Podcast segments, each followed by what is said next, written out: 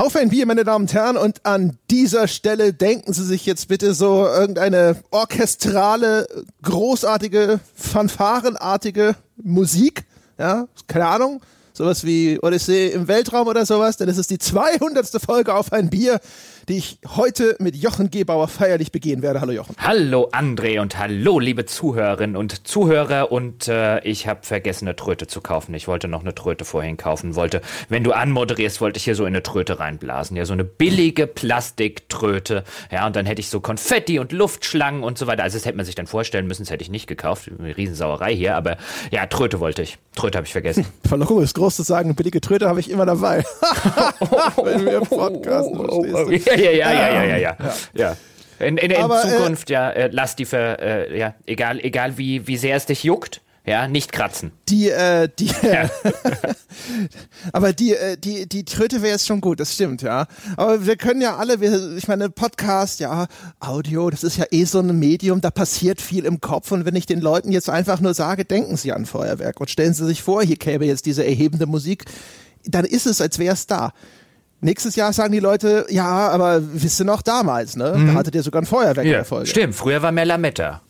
Mhm. Ja, werden sie dann sagen. Hier, das Feuerwerk in der 200. war viel besser, ja, als das in der 400. Aber dann können wir wieder sagen, siehst du, ihr werdet alt, ja. Ja, genau. Wenn wir nicht so viele Autofahrer hätten unter den Hörern, würde ich jetzt auch sagen, schließen Sie einfach mal die Augen, denken Sie gemütlich daran, aber nein. ja, ja, so am Montagmorgen, wenn jetzt die Zahl der Unfälle zugenommen hat, dann ähm, äh, sagen wir, wir waren es nicht. Ich habe ja ausdrücklich gesagt, machen Sie das nicht. Ja? Wenn das Zuwiderhandlungen werden eh immer bestraft, von daher. Nun denn, Jochen, hast du denn, was haben wir denn? Was trinkst du denn? Was hast du dir denn rausgesucht, so zur Feier der 200. Folge? Ja, Bier natürlich und natürlich, ja, zur Feier der 200. Folge. Die erste haben wir im April 2015 aufgezeichnet. Ich habe noch mal reingehört und äh, ich habe mir selbstverständlich auch das Bier genommen, das ich damals getrunken habe. Ich habe selbstverständlich das Bier, mit dem alles begann. Ich habe ein Funkstätter vor mir stehen aus dem Herzen Südhessens. Das werde ich jetzt genüsslich trinken und danach danach, danach werde ich den kleinen Bruder des Punkstädters auch noch trinken. Die ganze Familie Punkstädter Ja, kästenweise habe ich das Zeug. Wenn ich mit denen fertig bin, dann werde ich ihre Freunde auch Ja, genau, es ist ein Clan. Ja, und der wird komplett weggemacht. Das ist wie diese O'Driscolls in äh, Red Dead Redemption 2. genau, genau, richtig. Eigentlich Funkstätter ist wie die O'Driscolls in Red Dead Redemption 2. Nur besser. Ja. Ja, keine Ahnung. Wenn du reingehört hast, weißt du noch, was habe ich getrunken? Ich glaube, das war eine Paulaner-Dose? Ich glaube, wir haben nicht über Bier. Ja, stimmt, du hast, glaube ich, was von der Paulaner-Dose und ich habe aber nur Flaschenbier gesagt. Ich glaube, ich habe damals in der ersten Folge, außer dass es später noch gekommen und ich habe es ein bisschen überhört, aber ich bin mir so sicher, es war ein Funkstätte. Es hört sich an, also auf der Aufnahme schon, was ich höre, das ja am, am, am Zischen des Kronkorkens und so. Das war eindeutig ein Funkstätte. am, am Gluck, Gluck, Gluck Geräusch. Ja. Stimmt, und du hattest eine Paulaner-Dose. Ich hoffe, du hast sie am Start. Nee, nee, nee. Oh. Ich habe auch nicht mehr reingehört in die Buh. alte Folge jetzt. Aber das hatten wir schon häufiger mal. Was haben wir denn in der allerersten Folge getrunken? Von daher, das langsam prägt sich das ein. Nee, aber ich, äh, ich bin hier und äh, ich kann mit aller Berechtigung sagen, Maul, Jochen. Also Maulbronner, um genau zu sein. Ich habe nämlich ein Maulbronner Klosterbräu. Und das hat mir der Frederik irgendwann geschickt. Und das liegt schon ewig, ewig, ewig und drei Tage in meinem Kühlschrank.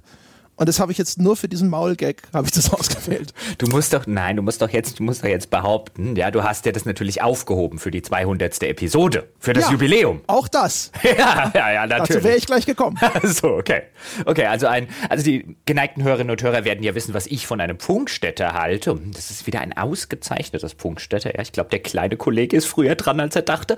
Aber wie ist denn hier das äh, Maul? Also erstmal muss ich natürlich erzählen, das kommt äh, aus äh, einem Kloster im Kraichgau. Ja, und das Kloster Maulbronn gilt als die am besten erhaltene mitte, mittelalterliche Klosteranlage nördlich der Alpen. Das ist immer geil, wenn irgendwo was steht mit, äh, es ist das Beste, das Tollste oder so, und dann kommen mindestens noch mal zwei qualifizierende Adjektive. Wa?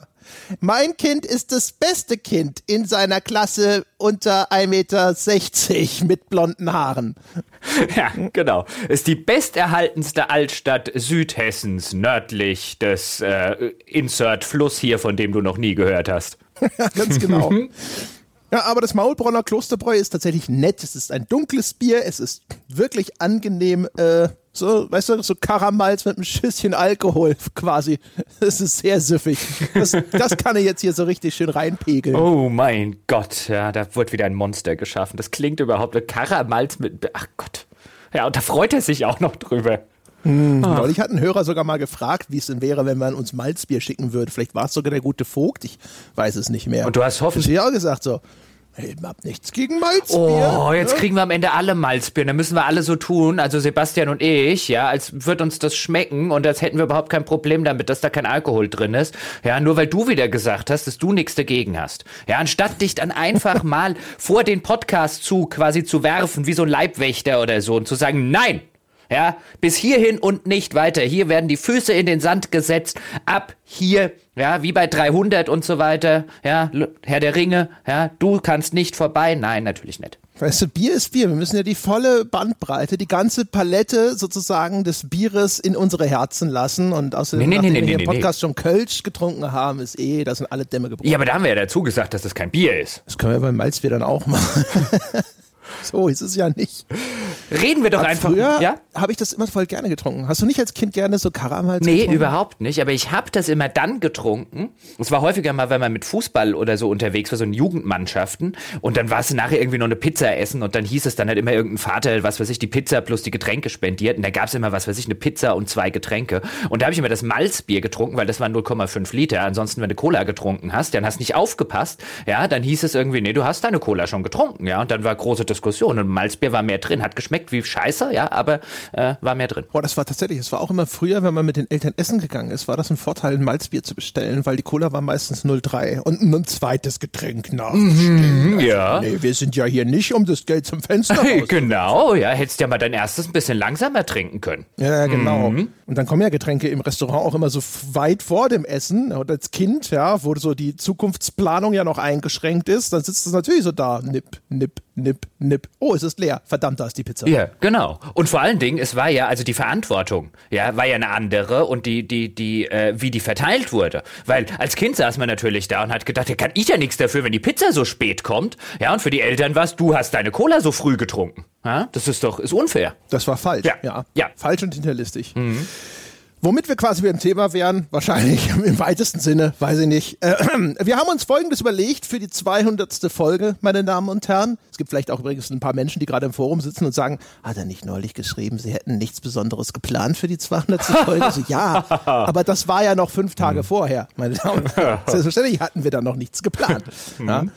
Und äh, was wir machen werden, ist, wir werden, wir werden zurückblicken in die große The Pot-Historie, ja, auf die anderen 199 Folgen und wir picken uns welche raus und sagen, wir reden jetzt mal über, über alte Themen nochmal. Also man könnte sagen, zur Feier des Tages wärmen wir die Essensreste von vor drei Jahren nochmal auf. Oder man könnte sagen, ja, wir reminiszieren und gucken mal, was gibt's denn da, was haben wir denn da besprochen? Worauf haben wir denn vielleicht eine andere Perspektive? Was gab's da vielleicht noch für Aspekte zu entdecken? Oh, Peschke hier, aber an dem Elevator-Pitch arbeiten wir noch. Die Leute sind ja eh ja. schon alles also Souls. Die sitzen doch da draußen und die wissen ja schon. Ja. Oh, also es war bestenfalls ein Paternoster-Pitch. Ja, wenn ich, wenn ich gar ein Treppenhaus-Pitch. Paternoster ist sogar, das, das könnte ich anfangen zu erzählen, wie gerne ich mal wieder in einem Paternoster fahre. Ich bin noch nie in einem Paternoster gefahren. Wirklich? Ich bin da einmal, einmal mitgefahren. Es war in irgendeinem Amtsgebäude. Ich weiß gar nicht mehr, warum ich da war als Kind. Und seitdem habe ich, glaube ich, nicht mal mehr einen gesehen. Ich glaube auch tatsächlich, ich habe live in Persona auch noch nie einen gesehen. Auch als Kind nicht. Zumindest kann ich mich an keinen erinnern. Ich kenne ihn nur aus dem Fernsehen. Ja, ist voll abgefahren. Also wer das nicht kennt, das sind so quasi so. Äh, ein-Mann-Aufzüge ohne Tür. Da fahren einfach diese Kabinen vorbei und man steigt dann da ein, ist relativ langsam und dann hüpft man halt am richtigen Stockwerk wieder raus. Vielleicht aus Sicherheitsbedenken längst abgeschafft. Keine Ahnung, wie viele Leute dabei schon gestorben sind. Ja, ich nehme auch an, heutzutage, wenn du das hättest, wie viele Leute in den Aufzug reinstolpern würden, wenn sie jetzt nicht aufpassen. Und natürlich mit Rollstuhl und so weiter kannst du es eh vergessen oder musst echt verdammt schnell dort reinfahren. Ich glaube, das wurde aus gutem Grund abgeschafft. Aber mal zu deinem Elevator oder Paternoster-Pitch nochmal zurückzukommen. Also die Idee des Ganzen war, wir haben haben ja auch insbesondere in der Anfangszeit sehr viele steile Thesen in den Raum gestellt, wie zum Beispiel eine der ganz frühen Folgen, ich glaube es war die zweite Folge, sind AAA-Spiele scheiße. Ja, in der ersten Folge haben wir mehr oder weniger darüber geredet, warum viele Wertungssysteme scheiße sind. Wir haben darüber geredet, sind Spiele und Hardcore-Spieler elitär. Und was weiß ich nicht alles, gerade in der Anfangszeit viele steile Thesen rausgekloppt. Und so die Idee wäre jetzt gewesen, so wie Erich von Däniken, ja, so habe ich mich geirrt. Ja, was ist denn aus unseren steilen Thesen der Anfangszeit geworden, vier Jahre später? Mhm. Es klingt so, als hätten wir die ganze Zeit nur über, darüber gesprochen, ob irgendwas scheiße ist. Sind Spiele scheiße? Sind Spieler scheiße? Sind Wertungen scheiße? Ja, also in der Anfangszeit fanden wir noch relativ viel Scheiße. Das ist jetzt aber so auf dem hohen Abstraktionsgrad geschuldet, ja. meine Damen und Herren. Ja. Die neu hinzugekommenen hören Sie mal nach. Ja. Und äh, die fünf Minuten, die sie aushalten mit der damaligen Tonqualität, werden sie schon bestimmt feststellen, dass das alles gar nicht so einfach ist. Oh, ich fand jetzt, ich habe jetzt die erste Folge noch ein bisschen mal wieder gehört und ich fand, natürlich merkst du einen erheblichen Unterschied bei der Tonqualität, aber es ist echt nicht unhörbar oder sowas. Also das ging wirklich, finde ich, noch ganz gut. Ich habe es jetzt hier zu Hause am Rechner mit Boxen gehört. Ähm, das ging echt noch ganz okay. Es ist viel lustiger, wie, wie du klingst. Du klingst, du klingst voll so kindlich. Das ist total toll. Das war ja halt noch so viel jünger damals. Ja, ne? vor, vor dreieinhalb Jahren. Naja, fast vier. Also, das ist halt einfach, ne, die Zeit, ja, die, die geht an keinem spurlos vorbei. Der harte Podcaster-Alltag, die Stimmbänder sind die ersten, die aufgeben. So ist das halt. Hm, okay. Du hast ja jetzt auch so eine Dekubitus-Matratze gekauft, damit du dich nicht wund liegst, oder? ja, wahrscheinlich, ja. ja, dann nehmen wir das. Nehmen wir das. Reden wir darüber. Sind AAA-Spiele eigentlich, naja, scheiße? Das war, glaube ich, der Titel der Folge. Ja, lass uns das doch machen. Also ich finde es ganz, finde ganz interessant, so mal zurückzudenken. Warum hat man damals so ein bisschen diese These diskutiert? Und ähm, wie ist das jetzt so äh, äh, vier Jahre später? Würden wir diese These immer noch aufrechterhalten? Würden wir heute diese These nochmal so, wie sie ist, in den Mittelpunkt stellen? Und ich fand das ganz interessant. Auch in die Folge habe ich reingehört. Und da war ja so ein bisschen... Ähm, vielleicht auch so in der punkigen Anfangszeit dieses Podcasts, ähm, wo man so ein bisschen gegen den Strom auch hat äh, äh, absichtlich schwimmen wollen, um einfach mal Dinge zu diskutieren, die sonst so in der ganzen Spieleindustrie äh, und Spielepresse und so weiter selten diskutiert wurden.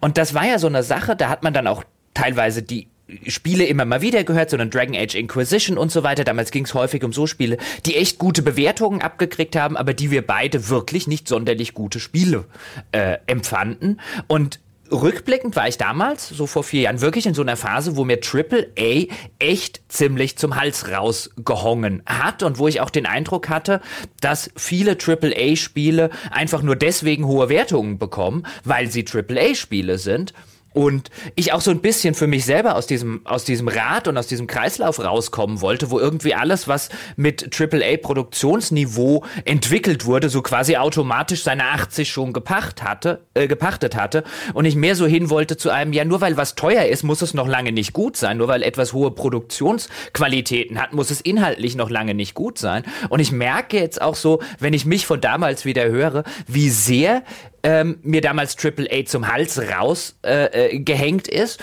Und jetzt so ein paar Jahre später denke ich aber an, an, an mancherlei Stelle im Vergleich zu damals und zu den Befürchtungen, die ich damals hatte und die man vielleicht auch haben konnte, hat Triple A doch noch halbwegs die Kurve gekriegt. Das wäre meine neue These. Okay.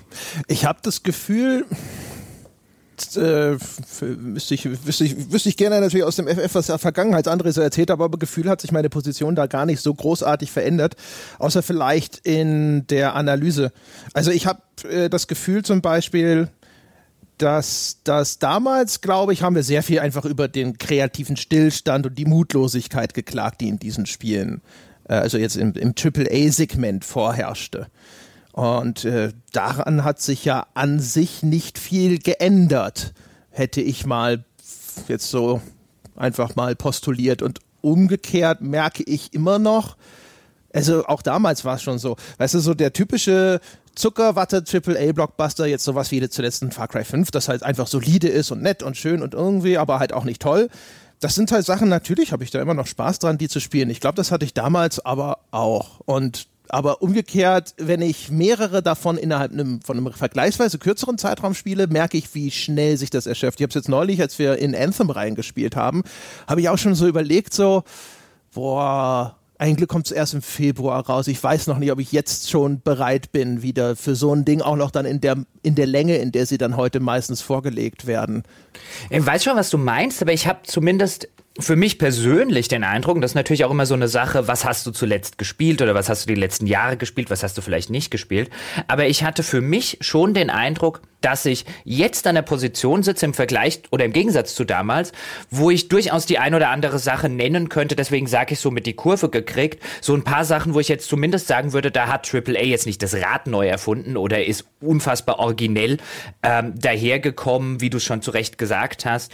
Da herrscht auch im AAA-Bereich immer noch merklich eine, eine, eine Aversion gegenüber dem Risiko. Klar, wenn man so viel Geld und so weiter in die Hand nimmt, um so ein Spiel zu machen. Aber ich habe schon den Eindruck, weißt du, bleiben wir zum Beispiel bei einem Spiel, was damals relativ neu erschienen war, insbesondere PC-Version und so weiter, nämlich ein GTA 5. Eine GTA 5, da hatten wir auch eine eigene Folge mal dazu gemacht. Ein GTA 5 hat mir sehr wenig gegeben und ich fand, da war sehr wenig, also wie wir auch in der Folge, ähm, die kann man dann ja nachhören, das müssen wir nicht noch alles rekapitulieren sagen, aber ich fand ein GTA 5 sehr, sehr ähm, unoriginell und äh, ähm, Viele Leute empfinden, fanden das ja anders, aber ich fand das spielerisch und von dem, was es erzählt hat, das hat sehr, sehr viele, ähm, für mich sehr, sehr viel Altbekanntes äh, äh wiedergekäut und hat sehr, sehr wenige Sachen, auch humortechnisch, satiretechnisch, wirklich originell gemacht. Und heute habe ich von dem gleichen Entwickler, nämlich von Rockstar, habe ich einen Red Dead Redemption, das ich für das weitaus, mit weitem, weitem Abstand ähm, innovativere, originellere Spiel halte, das wirklich auch den Mut hat, Dinge zu versuchen, die es so, wie die ganze Entschleunigung äh, in dem Spiel, die es so auf diese Art und Weise ein AAA-Spiel in letzter Zeit überhaupt nicht versucht hat. Und das war GTA 5 zum Beispiel überhaupt nicht. GTA 5 war sozusagen der Kulminationspunkt von vielen Entwicklungen, die es schon jahrelang gab, aber eben im Gegensatz jetzt zu einem Red Dead Redemption 2 für mich persönlich zumindest nicht die Sache, wo ich sage, oh, das ist interessant. Hier versucht mal jemand im AAA-Bereich auf eine Weise an die Sachen ranzugehen, die ich jetzt in den letzten Jahren in diesem Bereich so noch nicht gesehen habe. Und von der Sorte gab es halt in der Zwischenzeit das ein oder andere, wenn auch auf jetzt einem vielleicht kleinerem Niveau und kleinerer Flamme, auch ein Assassin's Creed, das sich so ein bisschen neu erfunden hat jetzt als oder in Richtung Rollenspiel und so weiter und so fort. Da gäbe es schon einige Sachen jetzt in den letzten Jahren, die ich so zur damaligen Zeit nicht wahrgenommen habe. Zur damaligen Zeit war gefühlt vorher erheblich länger Stillstand als jetzt in den letzten Jahren. Hm. Also ich finde die Ausnahmetitel, die gab es halt schon immer. Ne? Also das was ist jetzt 2015 gewesen. Ja, wir reden über 2015. Jetzt müsste man wahrscheinlich gucken, was sind denn für Titel im Jahre 2015 alle erschienen. Ich würde vermuten, wenn ich auf eine Liste gucke, würde ich sagen, ach guck mal, aber da gab es ja auch die Ausnahme, nämlich oder dieses oder jenes aber insgesamt, ich glaube fast würde, würde, würde, würde vermuten, vielleicht ist sogar heutzutage meine Perspektive ein bisschen pessimistischer geworden, weil einfach dieses Games as a Service Modell, das hat sich ja damals alles schon abgezeichnet und so. Wir haben ja dann auch irgendwann eine Games as a Service Folge sogar gemacht. Ich weiß nicht, wie viel später das war. Ähm, und das ist jetzt so so hart etabliert erstmal auf zumindest so die absehbare Zukunft und die Konsequenzen aus diesem Games as a Service Modell, insbesondere was so Spielzeitstreckung und ähnliches anbelangt, das, das, sind, das geht genau in die Kerbe von den Sachen, die bei mir zu den größten AAA-Ermüdungserscheinungen führen. Also, dass diese Spiele jetzt inzwischen alle 40, 60, sonst was Stunden lang sind und dann äh, sehr stark auch auf eine Charakterprogression abzielen, um eben zu sagen, jeder kommt weiter. Ja, äh, es dauert nur länger, wenn du dich ein bisschen dümmer anstellst, aber ansonsten schiebt dich diese Progression automatisch dann auch schon über jeden Hügel drüber und ähnliche Sachen. Und das sind alles Sachen, die dann dazu führen, dass diese Spiele meistens so nach 20, 30 Stunden bei mir Gameplay technisch einen Ermüdungspunkt erreichen und dann trotzdem noch die Hälfte vor mir liegt. Insofern, keine Ahnung, ich habe das Gefühl, also wie gesagt, ich die Folge war ja zugespitzt betitelt. Natürlich sind diese Spiele nicht alle scheiße, aber also ich hab, weiß nicht, ich glaube, meine Freude an AAA-Spielen ist nicht gewachsen seitdem. Doch, also äh, doch muss ich, muss ich in meinem Fall tatsächlich sagen, vielleicht war ich damals auch wirklich äh, in einer sehr großen Phase der Ermüdungserscheinung, aber das, was so in diesem Bereich, und das war ja relativ kurz, nachdem ich bei der GameStar aufgehört habe, was ich bei der GameStar dann auch noch zumindest selber getestet und gespielt habe, ich hatte wirklich jetzt so rückblickend, wenn ich zumindest nur meine Spielerfahrung nehme, ähm, hatte ich weniger originelle AAA-Spiele zur damaligen Zeit. Deswegen habe ich vorher auch einschränkend gesagt, es kann auch daran liegen, dass ich vielleicht das ein oder andere Kleinod sozusagen übersehen habe. Aber zur damaligen Zeit oder auch im ganzen Jahr 2015, dann auch in dem weiteren Verlauf, ist relativ viel erschienen. Ob das jetzt eben so ein Dragon Age gewesen ist, wo ich halt damals auch davor gesessen habe, neulich auch danach zu hören, in der etwas verspäteten Wertschätzung, die ich dann jetzt äh, kurz nach Weihnachten gemacht habe, mal vier Jahre später fast. Ähm, aber dass da viel generischer Kram erschienen ist. Auch so ein Fallout 4 haben wir dann ja auch eine Folge dazu gemacht. Ähm, das schlechteste Fallout aller Zeiten. Das kam dann ein bisschen später. Aber mein Eindruck war jetzt wirklich ähm, zur damaligen Zeit, dass ich weniger gerne AAA-Spiele gespielt habe und dass wesentlich mehr dabei gewesen sind, die mich wesentlich schneller gelangweilt haben, als das heute der Fall ist. Ja, also mein mhm. Eindruck war, dass es, das war, das ist aber auch interessant, das mal nachzugucken. War das wirklich vielleicht, es gibt's ja bestimmt, es gibt ja bestimmt Phasen, auf die guckt man mit zehn Jahre äh, Abstand oder wie jetzt mit vier Jahren Abstand, aber vielleicht noch in ein paar Jahren später, auf die guckt man zurück und sagt jetzt, okay, wirklich in den fünf Jahren, das war wirklich, das waren wirklich schwache Jahrgänge. Das ist, äh, ja, das ist möglich. Also das wird ja immer eine Mischung sein, so eine persönliche Biografie, auch was einen persönlich anspricht. Das war ja in einer Phase auch, wo gerade in deinem Lieblingsgenre bei den Rollenspielen viele der großen Titel ausgefallen sind. Ne? Also der Dragon Age Inquisition und Fallout 4, das sind ja eigentlich traditionell Jochen-Serien gewesen. Und da jetzt sozusagen in relativ kurzer Folge zwei so platte Reifen irgendwo zu haben, ist vielleicht auch nochmal was, was da eine Rolle spielen mhm. könnte oder sowas. Das stimmt, aber du hast auch, weil du Games as a Service zum Beispiel schon genannt hast, ich würde dir voll und ganz zustimmen. Ich meine, diese, die Service-Games, die es gibt, und die gab es auch schon natürlich damals im AAA-Bereich, die Service-Games, da waren sie noch ein bisschen in den Kinderschuhen. Jetzt hat sich das weiterentwickelt. Natürlich sind die in Anführungszeichen schlimmer geworden. Natürlich merkt man an vielen Stellen, wenn wir vielleicht nachher bei der einen oder anderen steilen These auch noch dazu kommen, diese Spielzeit Streckung, dieses so viel wie möglich reinklatschen, das Spiel so weit wie möglich aufblähen. Die Leute sollen es möglichst Wochen und Monate lang spielen, noch ein paar DLC, Season Pässe, äh, Mikrotransaktionen und so weiter dazu kaufen. Das merkt man schon. Aber auch hier wieder rein subjektiver Eindruck, über den wir diskutieren können und über den Hörerinnen und Hörer mitdiskutieren könnten und auch mal drüber nachdenken, ob es ihnen so geht, ist, es gibt für mich gefühlt wieder erheblich mehr Spieler auch auf dem AAA-Niveau, die da so ein bisschen ausbrechen und sagen, wir machen jetzt was anderes. Wir sind so ein Gegenentwurf. Ob das die Einzelspiele-Versuche von Bethesda waren, die nicht sonderlich gut gelaufen sind, sondern Wolfenstein, sondern Prey und Co. Oder ob das wie jetzt im aktuellen Fall zum Beispiel das Resident Evil 2 Remake ist, das wir gerade spielen, wo ich jetzt sagen würde, nein, natürlich ist ein Remake eines Spiels aus den 90ern nicht was total super Originelles, aber es ist ein sehr angenehmer Gegenentwurf zu dem AAA-Einheitsbrei, den man gelegentlich mal serviert bekommt. Und in meiner Erinnerung zumindest fehlten halt so die, die Gegenentwürfe zu dieser Zeit, als wir diese Folge aufgenommen haben? Das müsste ich googeln, wie gesagt. Also meine Vermutung wäre, dass es durchaus auch was gab, aber es kann natürlich auch einfach ein schlechterer Jahrgang gewesen sein. Bei den, äh, bei den Games as a Service ist es natürlich auch so ein Ding, vielleicht ist es ja auch so eine Übergangsphase, vielleicht machen sie das inzwischen zwar, ähm, äh, sag ich mal, in vielerlei Hinsicht schlimmer, aber sie sind geschickter geworden. Hm? Also wenn ich vergleiche einen Far Cry 5 mit sowas wie einem Far Cry 4, das ich allerdings nur kurz reingespielt habe, habe schon das Gefühl, dass das in der ganzen handwerklichen Ausgestaltung schon nochmal ein deutlich besseres Spiel ist, also ein deutlich gefälligeres Spiel ist. Ähm, also seit so eine, diese Weiterentwicklung ist schon da, wo ich sagen würde, ja, das ist ein erheblich besseres Spiel. Das andere habe ich nicht durchspielen wollen. Das hier durchzuspielen war jetzt keine Quälerei, das war schon nett. Es hätte aber gerne 10, 20 Stunden oder so kürzer sein dürfen. Das auf jeden Fall. Und ich meine, darum ging es ja auch so ein bisschen in der, äh, in der ganzen These, sind AAA-Spiele irgendwie, naja, scheiße, wie die Folge heißt. Runde 2 ist das. Ähm, da ging es ja auch so ein bisschen darum, eben um dieses, werden hier vielleicht Scheiße war jetzt bestimmt ein bisschen provokant gesagt, aber wenn hier schlechte bzw. mittelmäßige Spiele unzulässig über den grünen Klee gelobt. Da haben wir später nochmal diesem Subaspekt eine ganze Folge gewidmet. Warum kriegen schlechte Spiele gute Wertungen?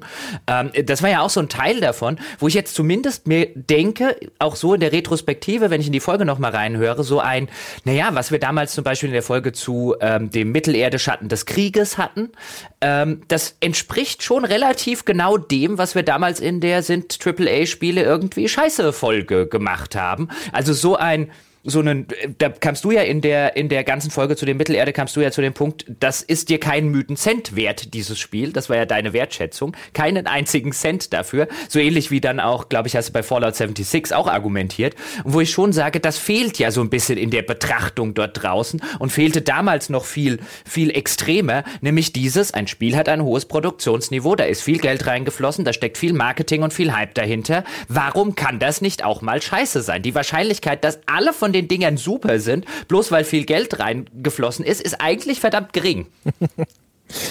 Ja, wobei sie natürlich, also dadurch, dass die so formelhaft sind, sag ich mal, ist natürlich die Wahrscheinlichkeit tatsächlich sogar relativ hoch, dass sie gar nicht, dass sie nicht so richtig scheiße sind. Aber in der Betrachtung, ja, boah, weiß ich nicht. Ich war jetzt geneigt zu sagen, daran hat sich nichts geändert. Das Problem ist so ein bisschen, ich muss gestehen, ich habe in der letzten Zeit und damit meine ich wahrscheinlich das letzte Jahr oder so, extrem wenig Reviews von irgendwelchen Spielemedien gelesen. Ich könnte gar nicht sagen. Es könnte sein, dass äh, seit äh, den, in den letzten zwölf Monaten alle großen Spielemagazine angefangen haben, AAA-Spiele mit 60 bis 40 Prozent nach Hause zu schicken und ich hätte es nicht mitbekommen. Aber die Vermutung ist nein, weil ich weiß nicht, ob wir das damals schon diskutiert haben, aber im Grunde genommen ist die, die Krux an sowas ist ja, die Spielekritik ist häufig orientiert daran zu sagen, nicht, ist das aus Kritikersicht jetzt ein gutes oder ein schlechtes Spiel, sondern was würde die Community denn wollen, dass dieses Spiel bekommt? Ja, äh, und auch diese Kohärenz innerhalb von Wertungssystemen und so, so hat, ja, wenn der vierte Teil 80 gekriegt hat und der hier besser ist, dann ist es eine 80 plus und, und so weiter und so fort. Und all das hat ja schon immer dazu geführt, dass dann die Bewertung aus unserer Perspektive eigentlich nicht mehr die Funktion erfüllen, die sie erfüllen sollten, nämlich einen jetzt in diesem Fall ein Kulturprodukt irgendwo einzuordnen und dann eben auch aus der durchaus persönlichen Sicht des Kritikers dem Ganzen an, an, angemessen im Rahmen seiner Vorzüge und Nachteile eben eine Note auszustellen. Boah, das ist, weil du es gerade angesprochen hast, das ist was, was ich ähm, bevor wir die Folge aufgenommen haben, war ich noch kurz im, im Ort unterwegs und habe so ein bisschen drüber nachgedacht. Und dann ist mir so ein ähnlicher Gedanke gekommen, so in Richtung jetzt auf, warum das mit den Wertungen und so weiter so ist. Und dann habe ich nochmal in diese alte, in die erste Folge eben reingehört, wo wir auch über Wertungssysteme sprechen und über genau solche Sachen. Und dann ist mir so ein bisschen aufgefallen, jetzt so mit fast vier Jahren Abstand und drüber nachdenken. Und in der Zwischenzeit haben wir auch häufiger mal wieder über Wertungen geredet und auch über User-Wertungen, so bei Steam zum Beispiel. Du erwähnst gerne mal das Rotten Tomatoes Beispiel, wo dann halt Filme eine total hohe Bewertung bekommen, so im Durchschnitt, einfach weil sie so wenige Dinge haben, die sie wirklich schlecht machen, sodass jeder so den Daumen schräg nach oben gibt. Aber Filme, die halt wirklich zum Beispiel viel Mut haben und vielleicht auch mal jemanden äh, vor den Kopf stoßen, die haben dann aggregiert eine schlechtere Bewertung Bewertung, weil es halt auch ein paar Leute gibt, die halt sagen, das ist ein mieser Film zum Beispiel. Und wo sozusagen belohnt wird, so dieses knapp über der Überdurchschnittlichkeit in diesen Aggregatsystemen. Und da also ein bisschen drüber nachgedacht. Und tatsächlich, so ein heute würde ich sagen, dass wir damals so die, die, die ersten Auswüchse gesehen haben von, von so einer, von so einer binären ähm, Bewertungskultur, von der ich zumindest auch da wieder den gefühlten Eindruck habe, dass sie immer, immer mehr zunimmt, dass es immer weniger Nuancen zwischen boah, das ist geil und boah, das ist scheiße gibt. Zumindest weniger Nuancen in einer öffentlichen Wahrnehmung beziehungsweise in einer öffentlichen Diskussion. Das sieht man eben bei so aggregierten Bewertungssystemen wie auch bei Steam, Daumen hoch oder Daumen runter, binäres System. Oder wie eben Rotten Tomatoes ist eigentlich auch nur, den, den Aggregator interessiert eigentlich auch da wieder nur ein, äh, fand er gut oder fand er schlecht. Und das merkt man auch vielfach, finde ich, in der, sowohl in Spielewertung, in Wertung, was Filme und so weiter angeht, aber auch vielfach in den Diskussionen, dass es zumindest auch da soziale Medien, die so eine binäre Diskussionskultur unterstützen, da gibt's auch nur entweder bist du mit uns oder bist gegen uns. Das siehst du in politischen Diskussionen, das siehst du in gesellschaftlichen Diskussionen, bis hin zu Diskussionen über Sport und so weiter, dass es immer mehr eben in dieses Eins oder Null Denken hineingeht und warum sollten Spielewertungen das nicht ebenfalls ebenfalls äh, in irgendeiner Form abbilden? Vielleicht gibt es also wenn wenn die Nachfrage nach der Nuance einfach nicht mehr da ist, warum sollte die die Wertung sie geben? Wenn niemand mit einer 60er Wertung was anfangen kann, warum dann nicht entweder eine 80 plus oder eine unter 50, die signalisiert, das ist scheiße und genau das ist so ein System, was wir immer mehr haben. Ja, wobei also wenn es um die Beurteilung von AAA Spielen geht, ist ja meistens also weiß ich nicht ich auch da würde ich, wenn sich da nicht irgendwie entschieden was geändert hat, dann ist unter 50 ist ja noch unwahrscheinlicher. Eigentlich spielt sich das ja so okay, im Bereich von 70, 70 ja. bis 90 ab, ne? Ja, okay. Also, Aber unter 70 ist ja für ein Triple A, eigentlich ist unter 80 für ein Triple A-Spiel schon eine Katastrophe. Ja, also unter 80 ist also aus Publisher-Sicht ist das ja schon immer, also jetzt nicht schon immer, aber seit mindestens fünf, wenn nicht zehn Jahren ein Affront.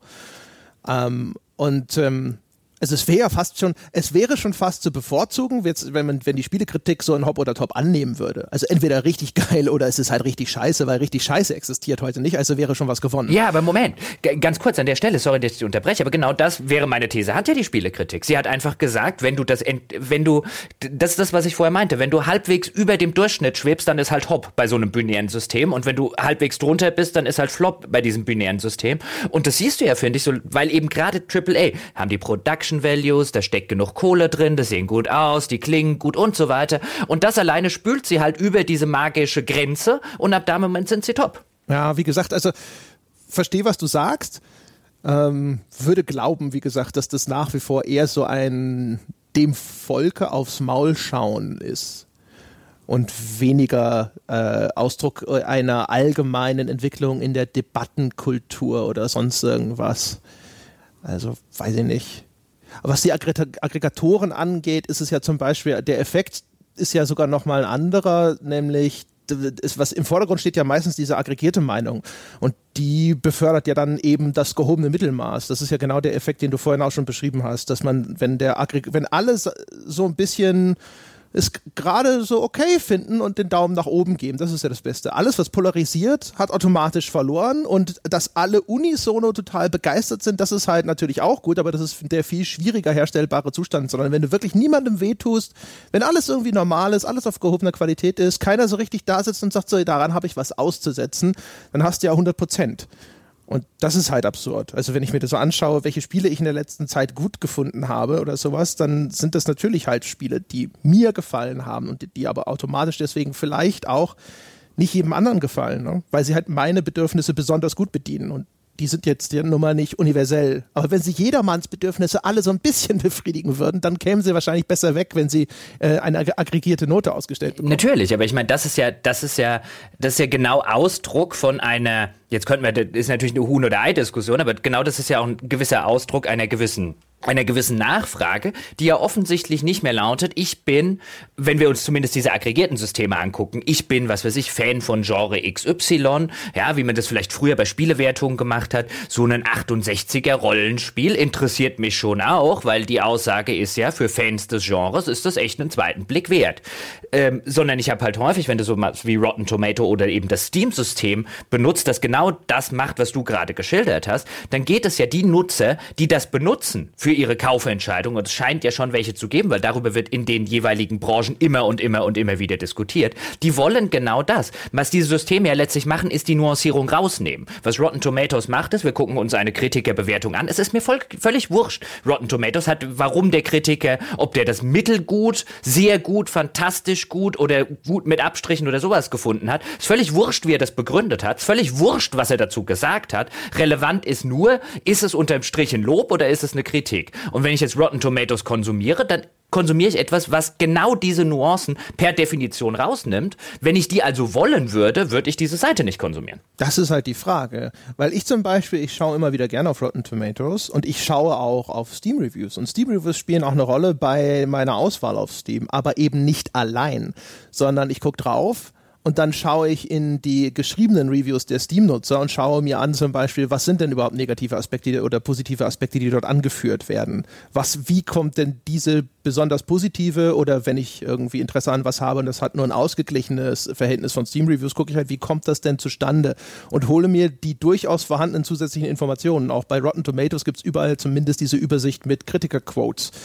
Das heißt, die Frage wäre, wie viele Menschen existieren, die sich dann tatsächlich allein an diesen aggregierten Werten orientieren? Ich, also meine Vermutung da, vielleicht bin ich zu kulturpessimistisch, aber ich glaube, du bist die schreiende Minderheit die das tatsächlich so nutzen. Ich glaube, würde tippen, die meisten Leute, und genau dafür gibt's diese aggregierten Sachen, sie stehen so prominent im Mittelpunkt, sobald du eben auf die Seite, auf die einzelne Seite des Films oder des Spiels oder was auch immer gehst, genau deswegen sind die so prominent, weil die meisten Leute halt sagen, das ist ja auch vollkommen legitim, deswegen macht die ja nicht dumm oder so, sondern halt schlicht und ergreifend sagen, keine Ahnung, ich habe Bock auf einen Thriller, ja, der hat 99% positiv, gib mir den. Wenn es dann funktioniert, dann glaube ich dass Die Systeme existieren ja jetzt alle relativ lange schon. Das heißt, weil wer auch immer das äh, nutzt in dieser Form, müsste dann in der Nutzung und in dieser Art der Nutzung bislang halbwegs zufrieden gewesen sein. Also auch einer der Gründe, warum ich sowas inzwischen nicht mal, ich käme nicht mehr auf den Gedanken, sowas äh, ohne weitere Prüfung einfach so als äh, Richtungsentscheidung anzunehmen, ist einfach nur,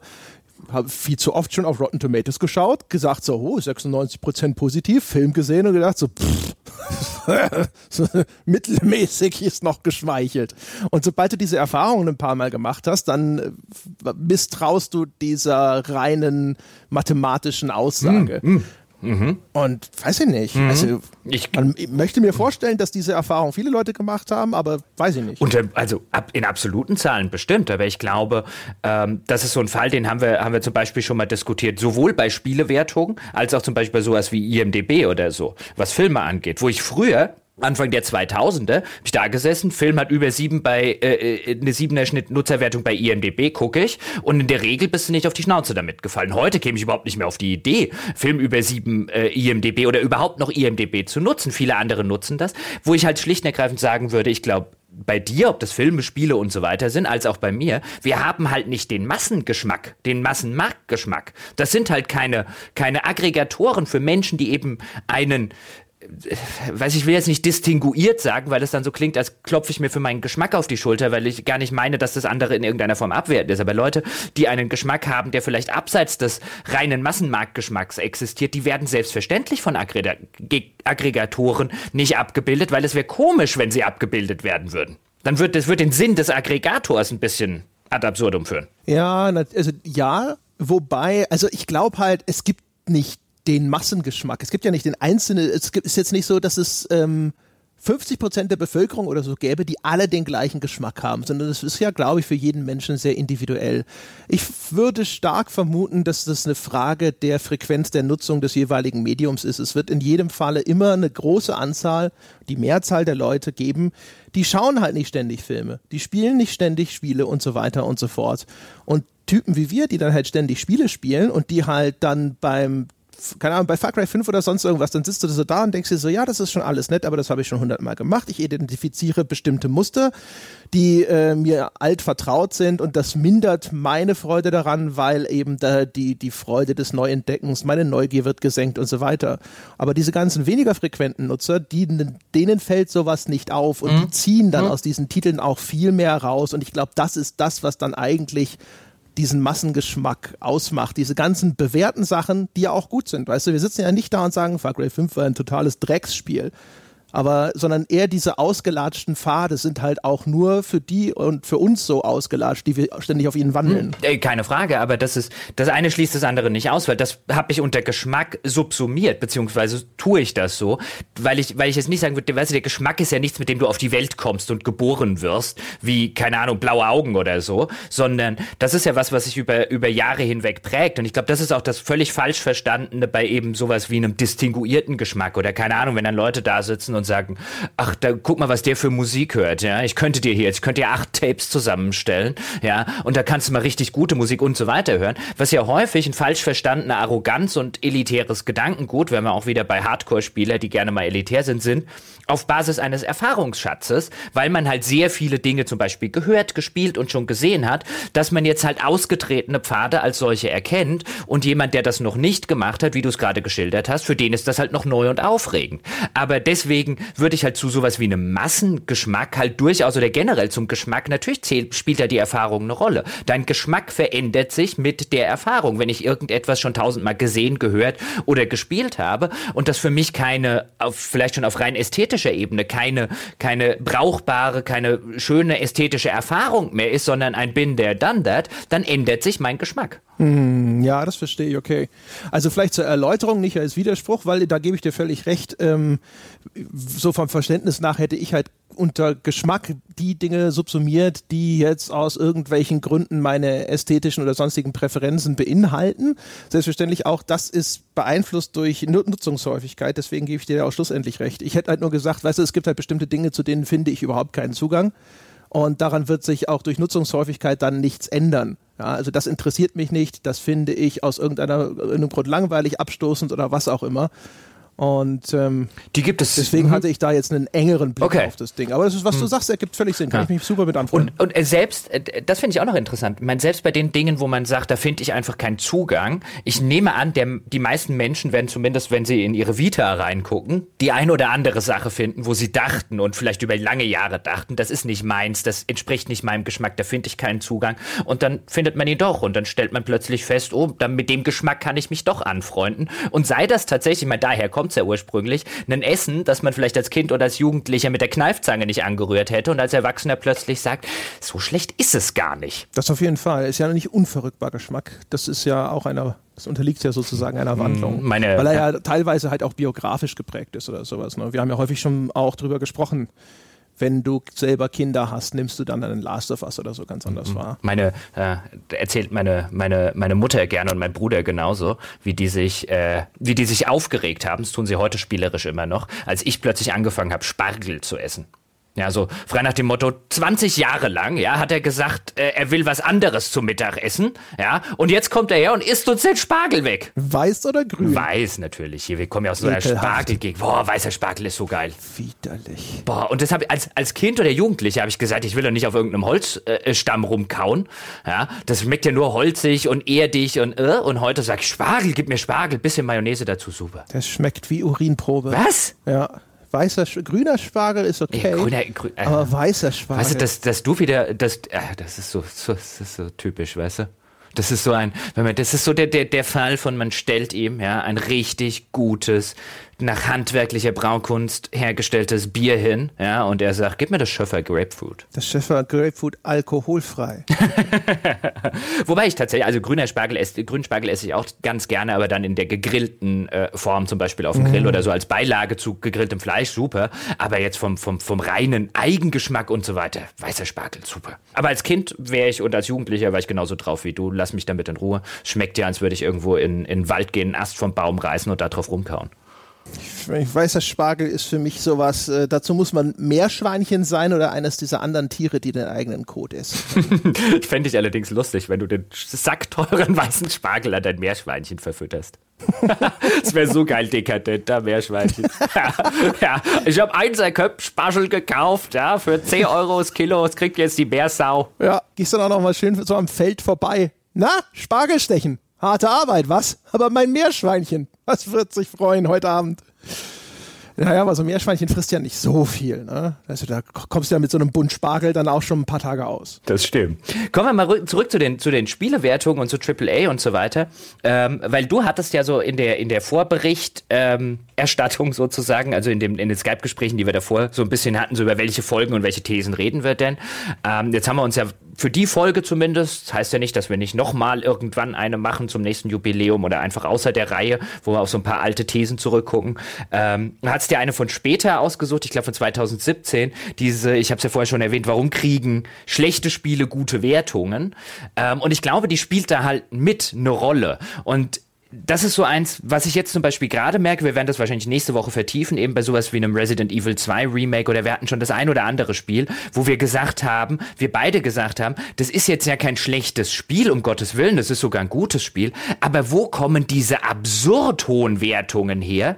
Ähm, wo kommen die hohen 80er und 90er her? Das hat doch einige sehr, sehr offensichtliche Schwächen, die man zumindest aufführen müsste, wo man dann sagen würde, hey, eine niedrige oder eine mittlere 80 hätte es echt auch getan, um zu sagen, das ist ein echt schönes Spiel oder in dem Fall jetzt ein echt schönes Remake. Und ich glaube, da haben wir es halt auch mit so einer Sache zu tun, dass wenn heute was gut ist, wenn heute was keine Schwäche hat, und das ist halt das, was ich so ein bisschen mit dieser, mit dieser binären Diskussionskultur meine, wenn etwas nicht äh, offensichtlich so eine Schwäche hat, dass es dir die mit dem Holzhammer links und rechts ins Gesicht schlägt, dann ist es halt auch schnell nicht mehr nur gut, sondern halt auch super duper obergeil. Ja, interessanterweise, äh, wir hatten ja auch so ein bisschen äh, drüber gesprochen, ne? die allererste Folge, da haben wir über Spielewertungssysteme gesprochen.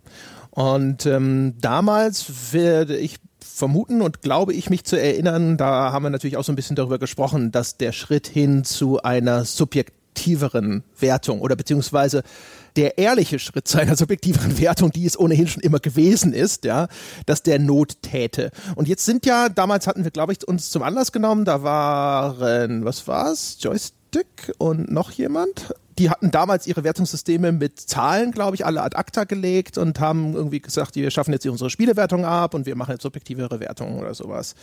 Und das ist ja inzwischen, ich weiß gar nicht, gibt, ich wüsste jetzt aus dem FF kein einziges Spielemagazin mehr, das tatsächlich jetzt von sich behauptet, sogar eine extrem stark objektivierte Meinung zu vertreten. Der Jörg Lange hat bei uns sogar mal erzählt, wieso er das bei sich aufgegeben hat. Ich glaube, die GameStar ist inzwischen auch mit der jüngsten Änderung im Wertungssystem dazu übergegangen, dass sie eine subjektivere Perspektive anerkennt, oder? Glaube ich, meine ich, weiß ich nicht. Ich, ich vermute es zumindest stark. Das heißt also, man könnte ja eigentlich meinen, da müsste sich ja was getan haben. Aber hat es das?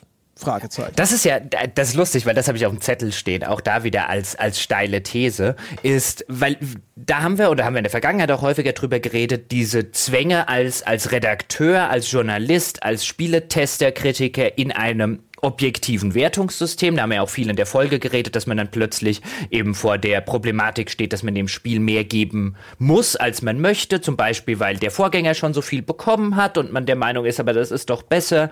Oder weil eben durch ein objektiviertes Wertungssystem viele der Dinge, von denen man vielleicht subjektiv sagen würde, ja, die sind zwar gut, aber das ganze Gesamtding wird halt trotzdem kein tolles Gesamtkunstwerk deswegen, weil, weil, weil.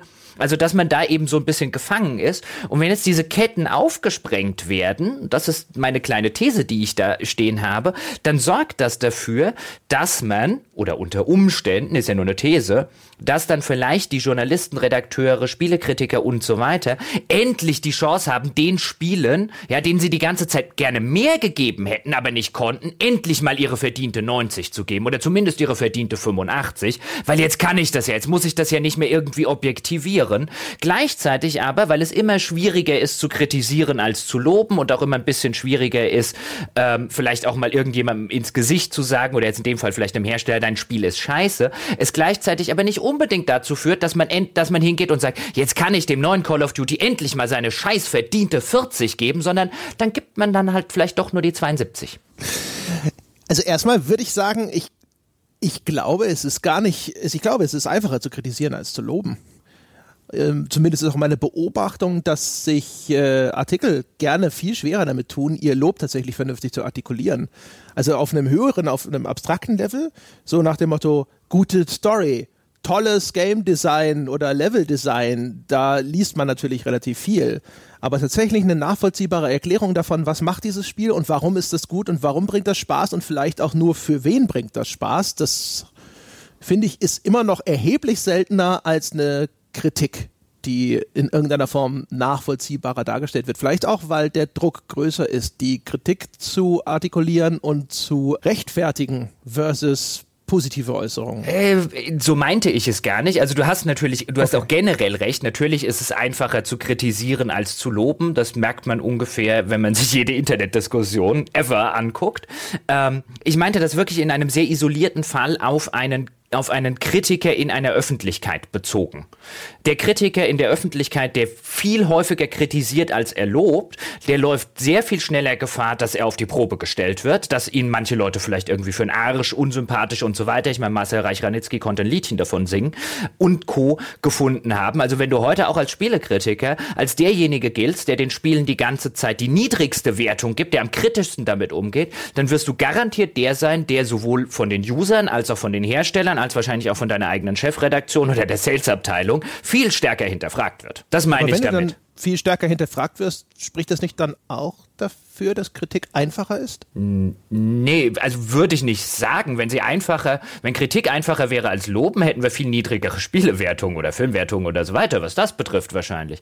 Ich würde schon sagen, es gehört ähm, Ich finde schon auch auf, also jetzt weniger, weißt du, du hast so auf so eine, auf so eine ähm, inhaltliche Sache. Ja, es ist auch inhaltlich ist es viel leichter zu sagen, warum etwas nicht gut funktioniert, als auch noch am Ende auf so eine konstruktive Weise zu sagen, welches Gameplay denn besser funktionieren würde und so weiter. Das verstehe ich schon. Aber ich glaube, derjenige zu sein, der am kritischsten wertet, auch aus meiner Erfahrung heraus, ist schon immer damit verbunden, die meiste Arbeit zu haben und am häufigsten sich rechtfertigen zu müssen. Derjenige, der immer die 85 gibt, der cruist eigentlich durch. Ja, ich glaube, meine Frage eben war auch völliger Unfug, ehrlich gesagt. Also, weil ich, hab ich, ich glaube, habe ich gerade gesagt, wenn ich ständig hinterfragt werde, wenn ich kritisch bin, ist es nicht dann einfacher? Doch. Ich glaube, das ergibt überhaupt keinen Sinn. Ja. Naja. Also, egal, ich wollte, ich wollte, habe trotzdem Aber drauf gut, dass du darauf eingegangen Ja. bist, als wäre es nicht eine völlige, als hätte ich nicht einfach nur völlig falsch rum gedacht. ich dachte gerade so im Nachgang so, "Ja, nein, André, Moment mal. Aber egal.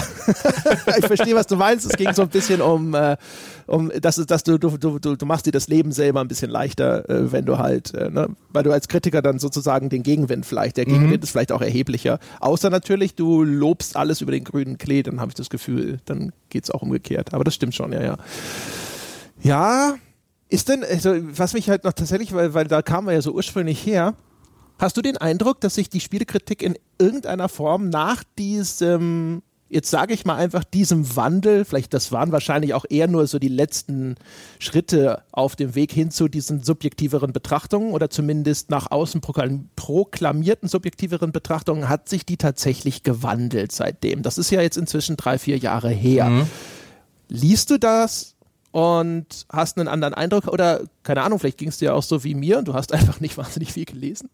Ich würde sogar noch einen Schritt weiter gehen. Auch das habe ich mir so im Vorfeld so ein bisschen überlegt. Es geht mir tatsächlich ähnlich wie dir. Ich konsumiere immer weniger klassische Spieletests, insbesondere in ihrer klassischen Art und Weise. Also jetzt den klassischen äh, geschriebenen Text oder das klassische Video-Review zum Beispiel. Passiert mir auch immer weniger als du. Wenn mich interessiert, was die Kritik im Allgemeinen davon hält, das kommt ja häufiger zur Sprache, gucke ich mir eben sowas wie Metacritic oder so an, damit ich so einen, einen kurzen Anhaltspunkt, für mehr ist es auch nicht zu gebrauchen, aber dafür ist es gut, Anhaltspunkt zu bekommen, was hält denn die internationale Spielekritik von dem Spiel und dann kann ich das ein bisschen mit vielleicht meiner eigenen Meinung ähm, vergleichen.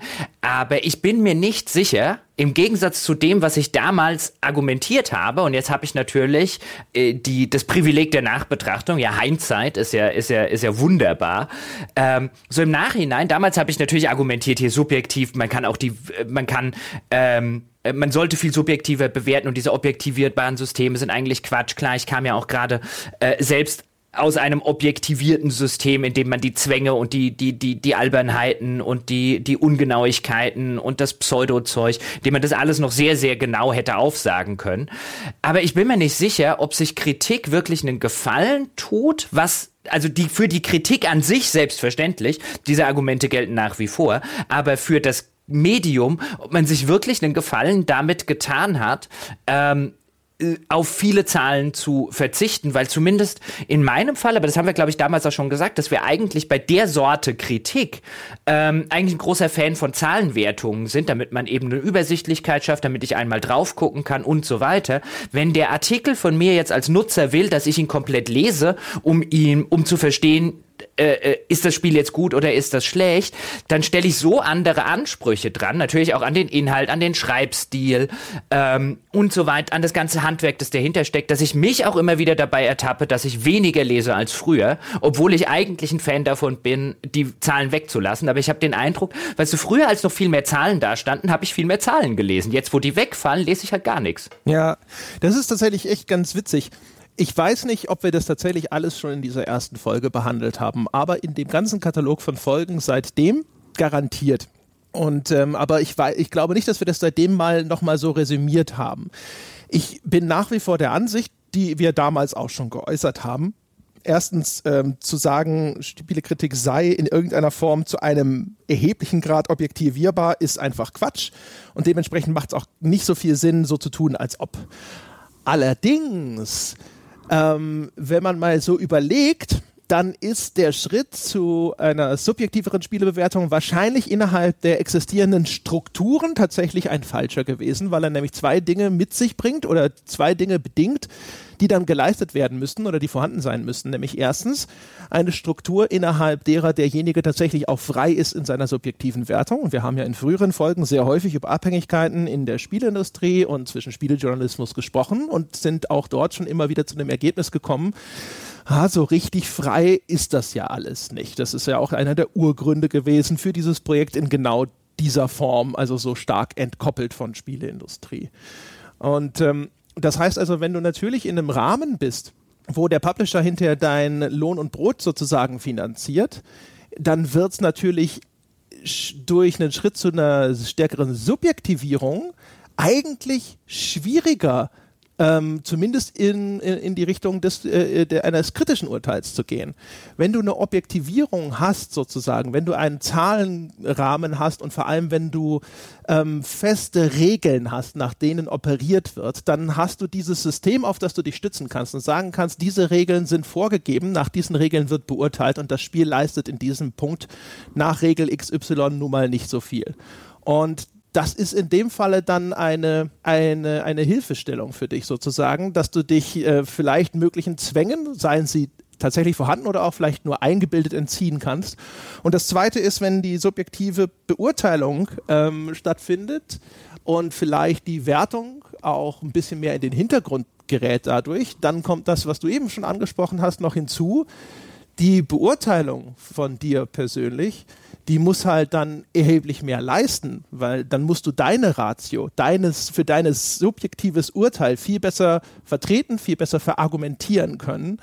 Und solange diese Wandlung dann auch in den Texten nicht stattfindet, dann ist eigentlich vielleicht sogar eher Verlust als Gewinn eingetreten. Mhm. Zumal da ja auch noch ein gerütteltes Maß, ich nehme an, das kann man ähm, vielleicht so als Außenstehender nicht ganz so, ähm, ganz so transparent beurteilen. Da gehört halt ein gerütteltes Maß an A Talent und B Handwerk dazu. Das war zum Beispiel immer so eine Frage, warum wird ähm, haben wir auch schon häufiger, glaube ich, mal ganz kurz am Rande thematisiert, aber hier eignet sich das schön für das Gesamt, für die Gesamtargumentation. Warum schreibt die Spielepresse zum Beispiel gerne in diesem Wir-Duktus? Ja, und warum schreibt der Autor nicht einfach ich, wenn er ich meint? Weil in der Regel redet er nicht über drei Redakteure, sondern wirklich nur über sich. Warum wird dieser Duktus gewählt? Warum schreibt er nicht ich? Weil ein erheblicher Teil der Menschen, die in diesem Umfeld arbeiten, jetzt die sind nicht zu dumm oder die sind nicht zu schlecht, aber ein, einen Ich-Text gut zu schreiben, einen subjektiven Text gut zu schreiben, vernünftig zu verargumentieren, damit das am Ende nicht klingt wie ein Schulaufsatz über mein schlimmstes Ferienerlebnis oder mein schönstes Ferienerlebnis, das ist die wirklich gehobene Schreibkunst. Einen Ich-Text oder einen subjektiven Text können nicht alle schreiben, beziehungsweise die, die es nicht können. In der Regel kann man das nicht einfach, weil man mit diesem Talent auf die Welt gekommen ist. Auch da wieder, das ist nicht wie blaue Augen, das ist ein Handwerk, das muss man lernen.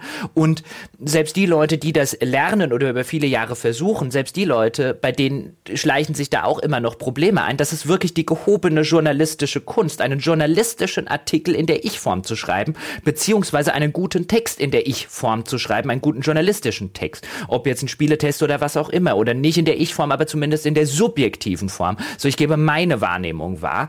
Damit tun sich reihenweise auch Leute zum Beispiel beim Spiegel, bei der Zeit, bei der Süddeutschen immer mal wieder schwer, wenn das ein oder andere liest. Das heißt, das kann man nicht so einfach herstellen, insbesondere nicht in einem Bereich, wo in der Regel mies bezahlt wird, keine handwerkliche Ausbildung stattfindet und ähm, auch keine handwerkliche Vorbildung vorausgesetzt wird. Also da beißt sich dann auch ein bisschen die Katze in den eigenen Schwanz. Ja, was noch hinzukommt, ist, dass es natürlich auch ein erheblich höheres Maß an Selbstsicherheit erfordert. Also hinter einem Wir kannst du dich viel eher verstecken als hinter einem Ich.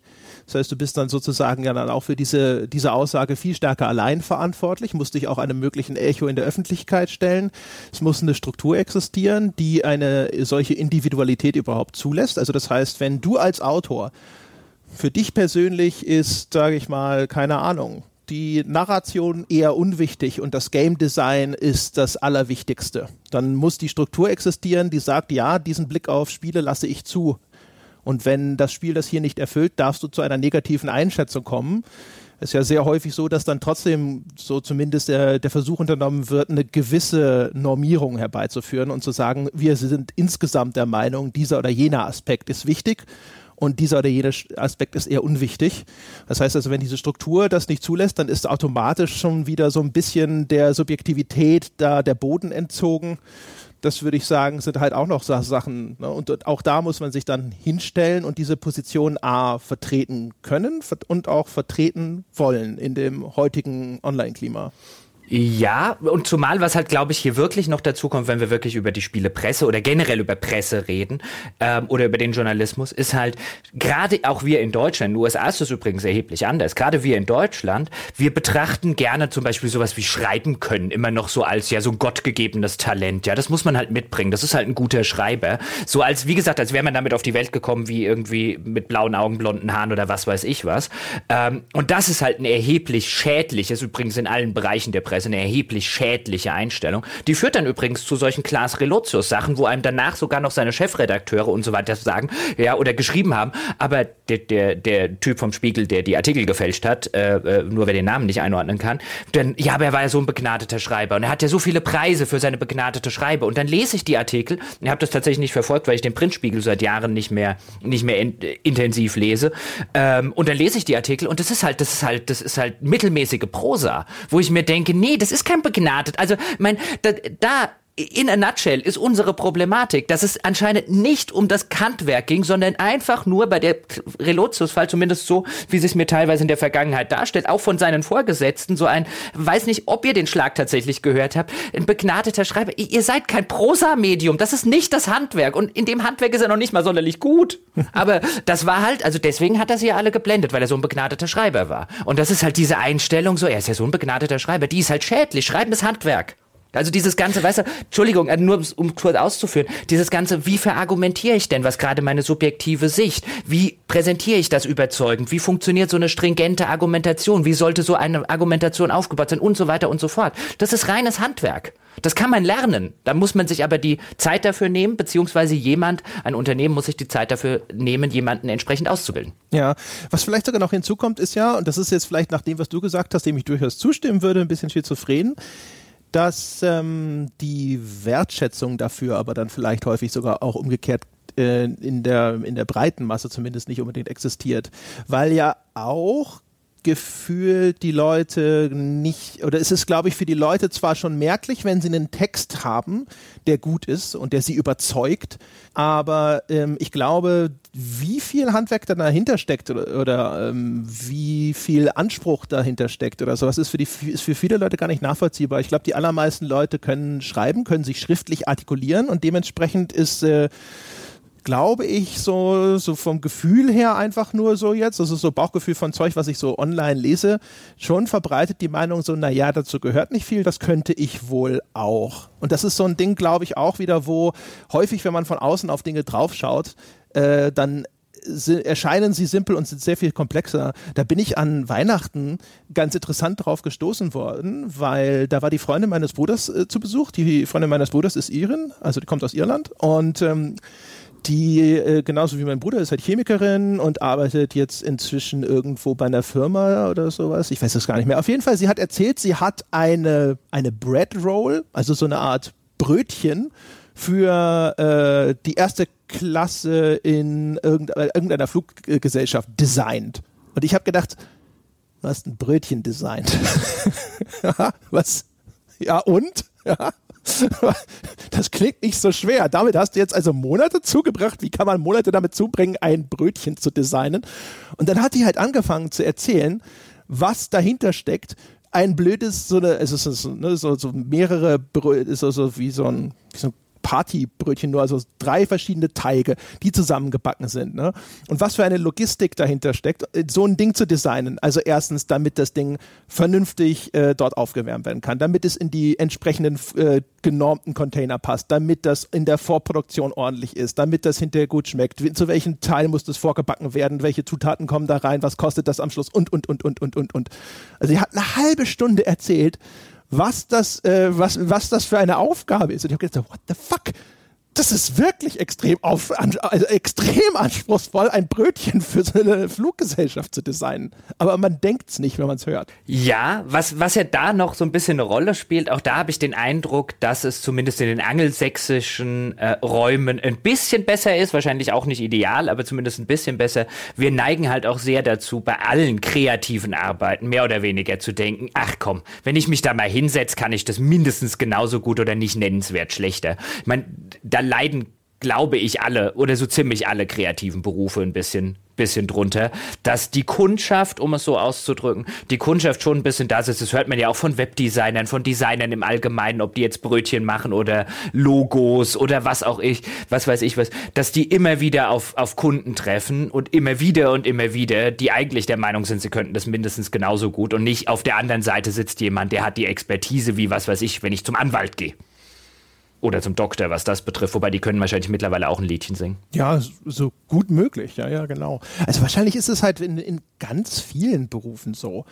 Weißt du, wahrscheinlich kannst du dich mit fast jedem unterhalten. Ist ja auch logisch, wenn jemand äh, sein Leben damit zubringt, jetzt seit Jahren, ja, inklusive auch noch Ausbildung oder sonst irgendwas, sich mit einer bestimmten Sache auseinanderzusetzen, dann natürlich weiß der bestimmte Dinge darüber, ja, die du nicht weißt und die du auch nicht einfach mal so innerhalb von fünf Minuten schlussfolgern kannst, wenn du die gleiche Arbeit ausführst.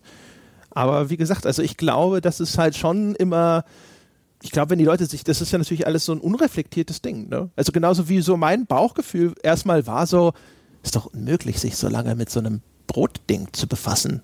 Wie schwer kann das sein? Und dann denkst du halt hinterher so, so, das ist, also, weißt du, das ist jetzt natürlich auch wieder so nur so Larifari und äh, äh, so diese Reaktion dargestellt, aber ich war wirklich erstaunt, wie viel komplexer es ist, als ich es mir vorgestellt hätte. Natürlich. Und sie hätte vielleicht reagiert mit einem, du hast 60 Stunden ein Computerspiel gespielt, um anderen Leuten zu sagen, wie es ist. Ja, vermutlich. Aber sie hätte vielleicht hätte viel mehr Recht gehabt. Ja, aber so viel, so viel zu Brötchen.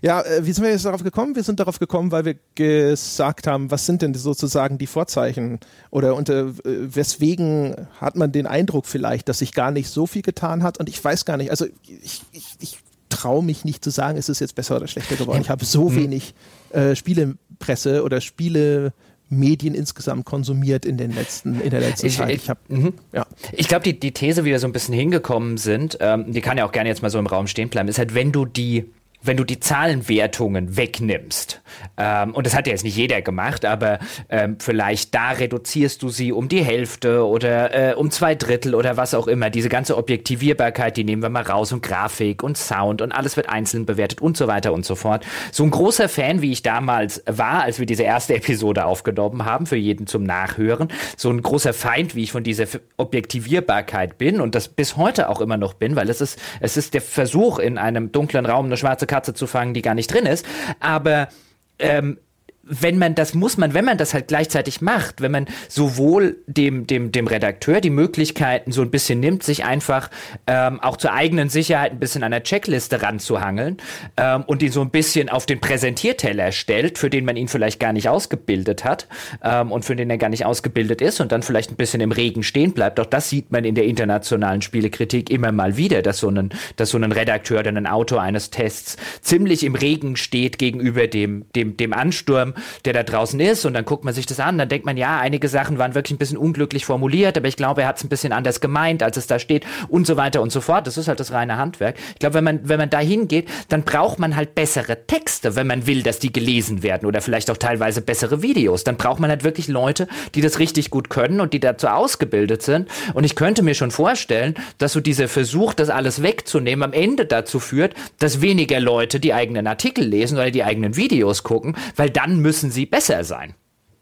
Dann müssen sie mir mhm. halt intrinsisch einen Wert geben und nicht nur den Wert geben, ich will jetzt mal wissen, ja, was hält denn jetzt Joystick, keine Ahnung, von Spiel XY. Wenn ich dann hingehe und sage, oh, dat, um das zu wissen, muss ich drei Seiten Artikel von Joystick lesen, dazu muss der gut sein, weil sonst höre ich nach dem ersten Absatz auf. Ja. Das spielt ja auch ein bisschen mit rein. Ähm äh, also du hast ja jetzt, du hast ja jetzt schon das mit der, mit der notwendigen Kompetenz dazu angesprochen. Was ich auch glaube, was vielleicht immer noch äh, ein schwieriges Ding ist, ist die mangelnde Stabilität.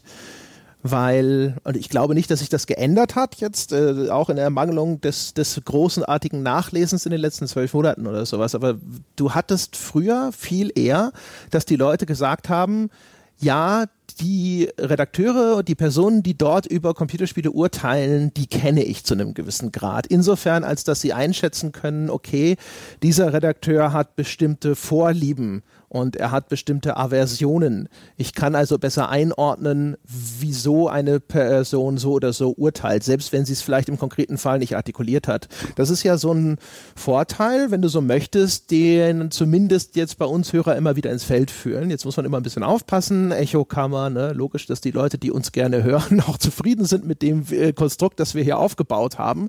Aber ich, ich lese das öfter im Forum, dass Leute sagen, es gefällt ihnen sehr gut, dass sie hier wissen, okay, der Jochen hat diese oder jene Interessen und Präferenzen und André diese und Sebastian diese und jetzt ist Nina noch neu. Bei Nina werden sie es noch nicht so genau wissen, aber grundsätzlich sozusagen bei der langjährigen Stammbesatzung ist das alles relativ klar.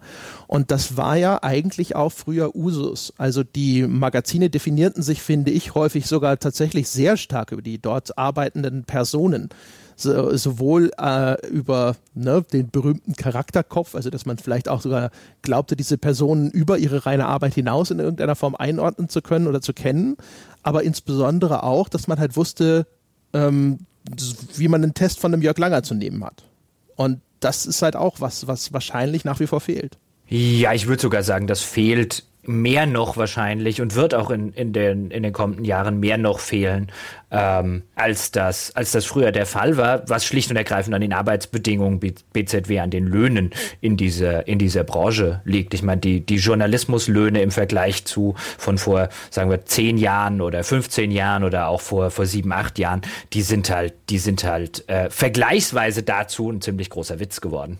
Also ich meine, sowohl die Einstiegsgehälter unter 2000 Euro gerne mal äh, brutto genommen in der Branche, bis hin Aufstiegschancen, die dann dazu gehen, wenn du irgendwann mal zweieinhalb verdienst, gehörst du zu den Besserverdienten und so weiter und so fort. Das sorgt natürlich auch dafür, ich meine, es gibt den alten Spruch, ja, wer mit Bananen bezahlt, muss nicht wundern, wenn Affen für ihn arbeiten. Das würde jetzt bedeuten, dass sich irgendwie die ganzen Kollegen dort draußen für Affen halten. Um Gottes Willen, nein. Es wird immer noch genug Menschen geben, die viel Talent haben, die gibt es auch jetzt und die wirklich was auf dem Kasten haben und die das tun aus Enthusiasmus Enthusiasmus, weil sie dabei sind, weil das das ist, was sie machen wollen und worüber sie schreiben wollen, worüber sie Videos machen wollen, worüber sie Podcasts machen wollen. Aber die werden auch irgendwann mal 25, 30, die machen sich Gedanken um Familie gründen und so weiter und dann überlegen sie sich halt, ob sie das in dem Job, ob sie dort halt alt werden können. Ähm, und vielfach würde ich sagen, und das mache ich ja durchaus auch, wenn hinter den Kulissen irgendwie junge Leute fragen, hier hast du ein paar Tipps für, wie komme ich in die Branche rein. Mein erster Tipp ist, lass es bleiben und such dir eine andere Branche.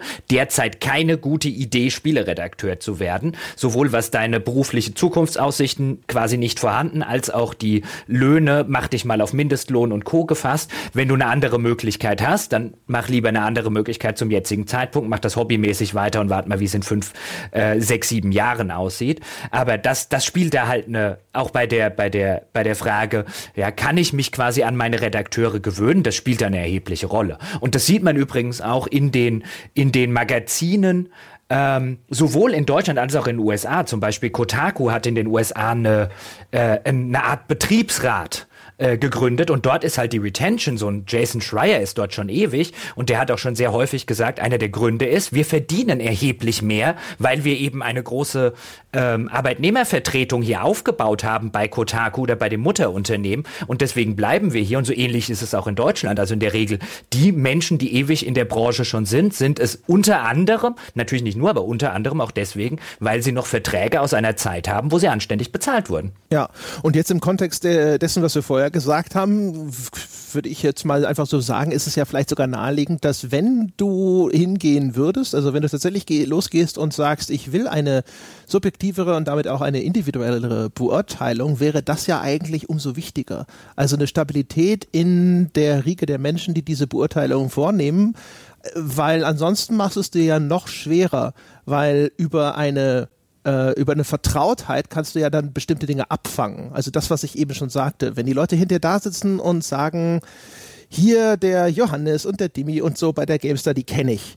Und selbst wenn jetzt in einem Artikel nicht nochmal ausdrücklich aufgeführt wird, ja, dieses oder jenes, das ist äh, widerstrebt mein persönlicher Blick auf Spiele ist halt, dass sie X oder Y leisten sollten und das tut es hier nicht, dann kennt man die Leute vielleicht gut genug, dass man das implizit mitnimmt.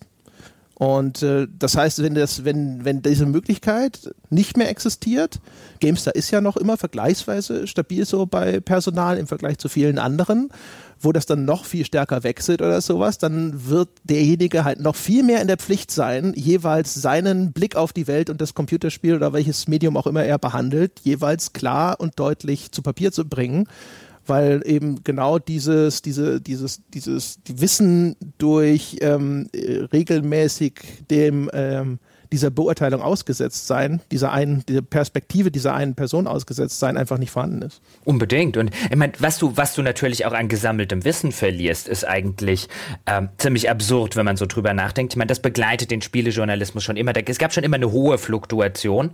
Ähm, vielleicht nicht so eine ganz hohe, jetzt branchenübergreifend. Natürlich gibt es Ausnahmen, wie zum Beispiel in der GameStar, aber branchenübergreifend wird es halt eigentlich eher schlimmer als besser. Hohe Fluktuation gab es immer schon. Aber du verlierst halt bei einem Redakteur jetzt, der, der fünf Jahre in so einem Metier gearbeitet hat. Der hat sich in fünf Jahren einen Erfahrungsschatz aufgebaut, den man nicht einfach mal wieder dadurch ersetzt, dass man einen Jungen reinholt. Ja, der hat ja auch viel gespielt. Nein, diesen, diesen Erfahrungsschatz, den du dir dort aufbaust, was ähm, sowohl das Handwerk, was die Spiele angeht, was Kontakte angeht, was wie gehe ich mit Kontakten um, wie gehe ich mit Situationen um, den einfach so ein bisschen wegzuwerfen, weil man irgendwann sagt, naja gut, wenn der mal 30 ist und er will 3000 im Monat verdienen, die zahlen wir nicht. Das ist halt eine Zeche, die zahlt das Unternehmen, glaube ich, in zehn Jahren. Ja, wenn, wenn nicht sogar schon früher. Ne? Es ist ja auch eine Kundenbindung, glaube ich. Also ähm, glaube, weißt du, also zum Beispiel genau dieses Ding, äh, das hat man, glaube ich, schon immer mal gelesen. Und wenn man selber zum Beispiel, also ich, ne, du fängst, habe ja auch mal selber neu bei der GameStar angefangen und war selber da dann der Neue sozusagen. Und dann denkst du auch so, ja, hier, get over it, ja. Christian Schmidt ist nicht mehr da. Hört auf, davon zu reden. Aber ähm, es ist schon echt nachvollziehbarer aus, äh, aus der Sicht des, äh, des Konsumenten, des Lesers, ja der da sitzt und für den das ja ein echter Gewinn ist, dass er diese Leute kennt, dass er einschätzen kann, wie sie ticken und wie gesagt eben, dass er vielleicht auch Vertrauen entwickelt hat, also dass deren Meinung für ihn einen Wert hat. Unbedingt. Also zumindest, ähm, das ist vielleicht auch einer der, der Gründe, warum ich immer weniger klassische Spieletests konsumiere, weil es immer weniger Leute gibt, die ich kenne. Das war für mich auch schon früher so in den, in den, in den 80ern und in den 90ern, als Hochzeit meiner Spielemagazine, ja. Michael Hengst bei der Powerplay. Ich wollte wissen, was der von einem Rollenspiel denkt. Und als der dann plötzlich mal nicht da war und jemand anders die Rollenspiele getestet hat, boah, da wurde aber gefremdelt. Ja, oder auch wenn die Meinung überraschend ist, eine Abweichung von der Erwartung darstellt. Weißt du, wenn du mir sagst, äh, hier, das ist, äh, das ist zwar überall schlecht weggekommen, aber das Spiel ist besser als, als, als alle sagen dann sitze ich ja viel eher da und sag so, ach, ja dann, ne? Dann will ich mir das dann doch mal Was anschauen. heißt viel eher? Du sitzt ja wohl in 101 Prozent der Fälle da und sagst nur, wenn es der Jochen sagt, dann stimmt das. Ja, kommt drauf an, wenn es ein Strategiespiel ist, weiß ich nicht. Aber, aber ansonsten vielleicht. What? Auf jeden Fall, äh, wenn, das, wenn ich das lese von irgendjemandem, von dem habe ich noch nie gehört, bin ich natürlich auch viel schneller mit dabei zu sagen so, das ist eine idiotische Wertung, sozusagen. Ja, natürlich. Also gerade, das ist übrigens auch ein guter Punkt, wenn man sagt, man möchte irgendwie kritische Subjektivität und so weiter herstellen und man möchte vielleicht nicht immer nicht immer mit dem Strom oder so schwimmen. Natürlich gegen den Strom schwimmen kann man sich eigentlich nur leisten, wenn einen die Fische kennen. ja, oder du hast halt echt äh, eine Killer-Argumentation aufgebaut. Ja, aber so, wer kommt denn so weit? Also jetzt mal ganz im Ernst. Also, weißt du, wenn jetzt, keine Ahnung, jetzt kommt der neue gehypte Film XY, um es in einem anderen Kosmos, und du bist der unbekannte Filmkritiker, der aber das erste, das nämlich mal passiert bei irgendeinem Batman-Streifen. Ich glaube, bei dem, bei dem dritten Batman von Nolan. Äh, das erste Review, das rauskam, war von einem eher, also ich kannte ihn nicht, anscheinend viele andere, die da kommentiert haben, drunter kannten den auch nicht und waren verriss von dem Ganzen. Und jetzt im Nachhinein würde ich sagen, der gute Mann hat völlig recht gehabt, zumindest wesentlich mehr Recht als viele, die den, den dritten Batman in, in den Himmel gelobt haben. Aber der wurde vernichtet in seinen Kommentarspalten. Also es ging bis hin zu wirklich sowas wie Gewalt und Morddrohung, was der denn mit dem armen Film macht, einfach weil eine, eine unpopuläre Meinung und dazu nicht nicht den, den, Namen gehabt zu haben. Wenn du den, den Namen und das Renommee hast und das Gleiche machst, wirst du garantiert auch ähm, äh, vogelwilde Leute in deinen Kommentaren haben. Aber dass es so eine Katastrophe gibt wie da, das war mit die schlimmsten Kommentare, die ich je gelesen habe, da hast du wirklich schon gemerkt, die Kombination gegen den Strom und nicht das Renommee, oh, oh, oh, Tiffy. Ja, die Frage, ob jetzt hier, ob der, ob der Ebert nicht genauso aufs Maul gekriegt hätte.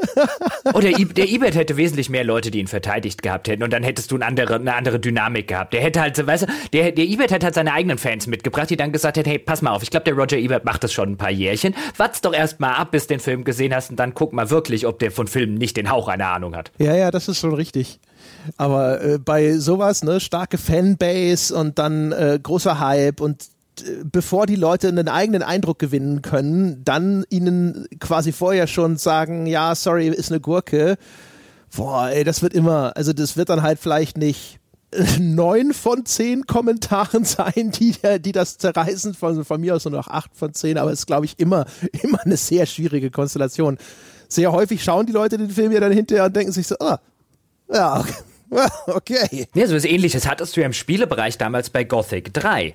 Gothic 3 hatte die PC Powerplay, für die ich damals freiberuflich geschrieben hatte, mit Gothic hatte ich nichts am Hut, mit Gothic 3 zumindest nicht, hat dem Ding die schlechteste deutsche Wertung gegeben, hat explizit auf die ganzen Bugs hingewiesen, hat explizit darauf hingewiesen, dass das Spiel lange nicht so gut ist, ähm, wie es im Vorfeld geredet und geschrieben wurde und so weiter. Und die haben voll von der Community und von ihren Lesern auf den Sack bekommen. Und vielfach noch nicht mal von ihren Lesern, sondern sozusagen von den Lesern anderer Magazine, aber auch so richtig, da ging es richtig rum, äh, rund. Und äh, die die, die GameStar, PC Games und so weiter. Der Rest hat das, äh, äh, haben die ja im Nachhinein auch alle mehr oder weniger zugegeben, viel, viel, viel zu hoch bewertet ähm, und hätten da ganz anders mit dem Spiel umgehen äh, müssen. Hat, ja, hat, hat die Magazin dann ja jahrelang noch so ein bisschen begleitet.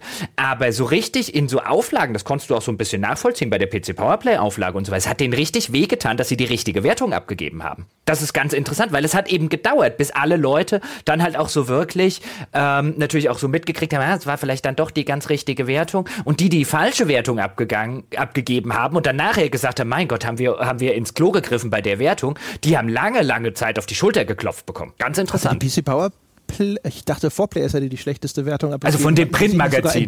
Nee, ich rede von dem Printmagazin okay. jetzt erstmal. Keine Ahnung, was, was Vorplay. Also ich meine, in meinem Kopf waren das halt so dann damals halt die PC Games und GameStar und keine Ahnung, was vor, vor Players gegeben hat. Ich glaube, die, die, äh, die PC Powerplay hat eine 60er gegeben, der im Nachhinein wahrscheinlich auch noch ein bisschen zu hoch war, zumindest für die Release-Version. Aber mein Gott, das war da. gerade gegoogelt mhm. und 4Players hat 68 gegeben und die PC Powerplay hat keine Wertung gegeben. Aha, aber die haben doch später eine Wertung. Also da, da, ja, später bestimmt, aber äh, die, die ersten Meldungen, die ich hier finde, ist Test ohne Wertung. Okay, dann hab, aber sie haben später eine niedrige gegeben. Da ich mir, äh, das müsste ich nachlesen, genau. äh, äh, habe ich jetzt gerade nicht präsent. Aber auf jeden Fall, da hat man es halt auch im Spiele, im Spielebereich gemerkt. So dieses hätte damals eine GameStar gesagt, das ist ein 60er, wäre das Echo, natürlich wären auch Gothic-Fans aus allen Wolken gefallen, wären ausgeflippt und so weiter, aber es wäre längst nicht so schlimm, in Anführungszeichen, gewesen, wie der Newcomer da, diese PC Powerplay, ja, der, der, der, das neue Kind auf dem Schulhof, ja, das schwimmt jetzt plötzlich gegen den kompletten Strom von Dingen, von denen wir die ganze Zeit gedacht haben, ja, dass sie quasi gesetzt sind. Ja, sie haben später eine 67 gegeben ah, Siehst du? Okay, hatte ich mit der 60 doch nicht ganz unrecht. Ja, ja. und dann waren sie dann quasi im, in, äh, im Nachgang, da waren sie dann tatsächlich, also noch niedriger, ein, einen Zähler niedriger als diese Four-Players-Wertung. Genau. Wir hatten eigentlich noch einen, äh, einen Rückblick auf unsere Liste. Wir hatten noch ein paar auf der Liste, aber mach mal das weiter. Stimmt, ja.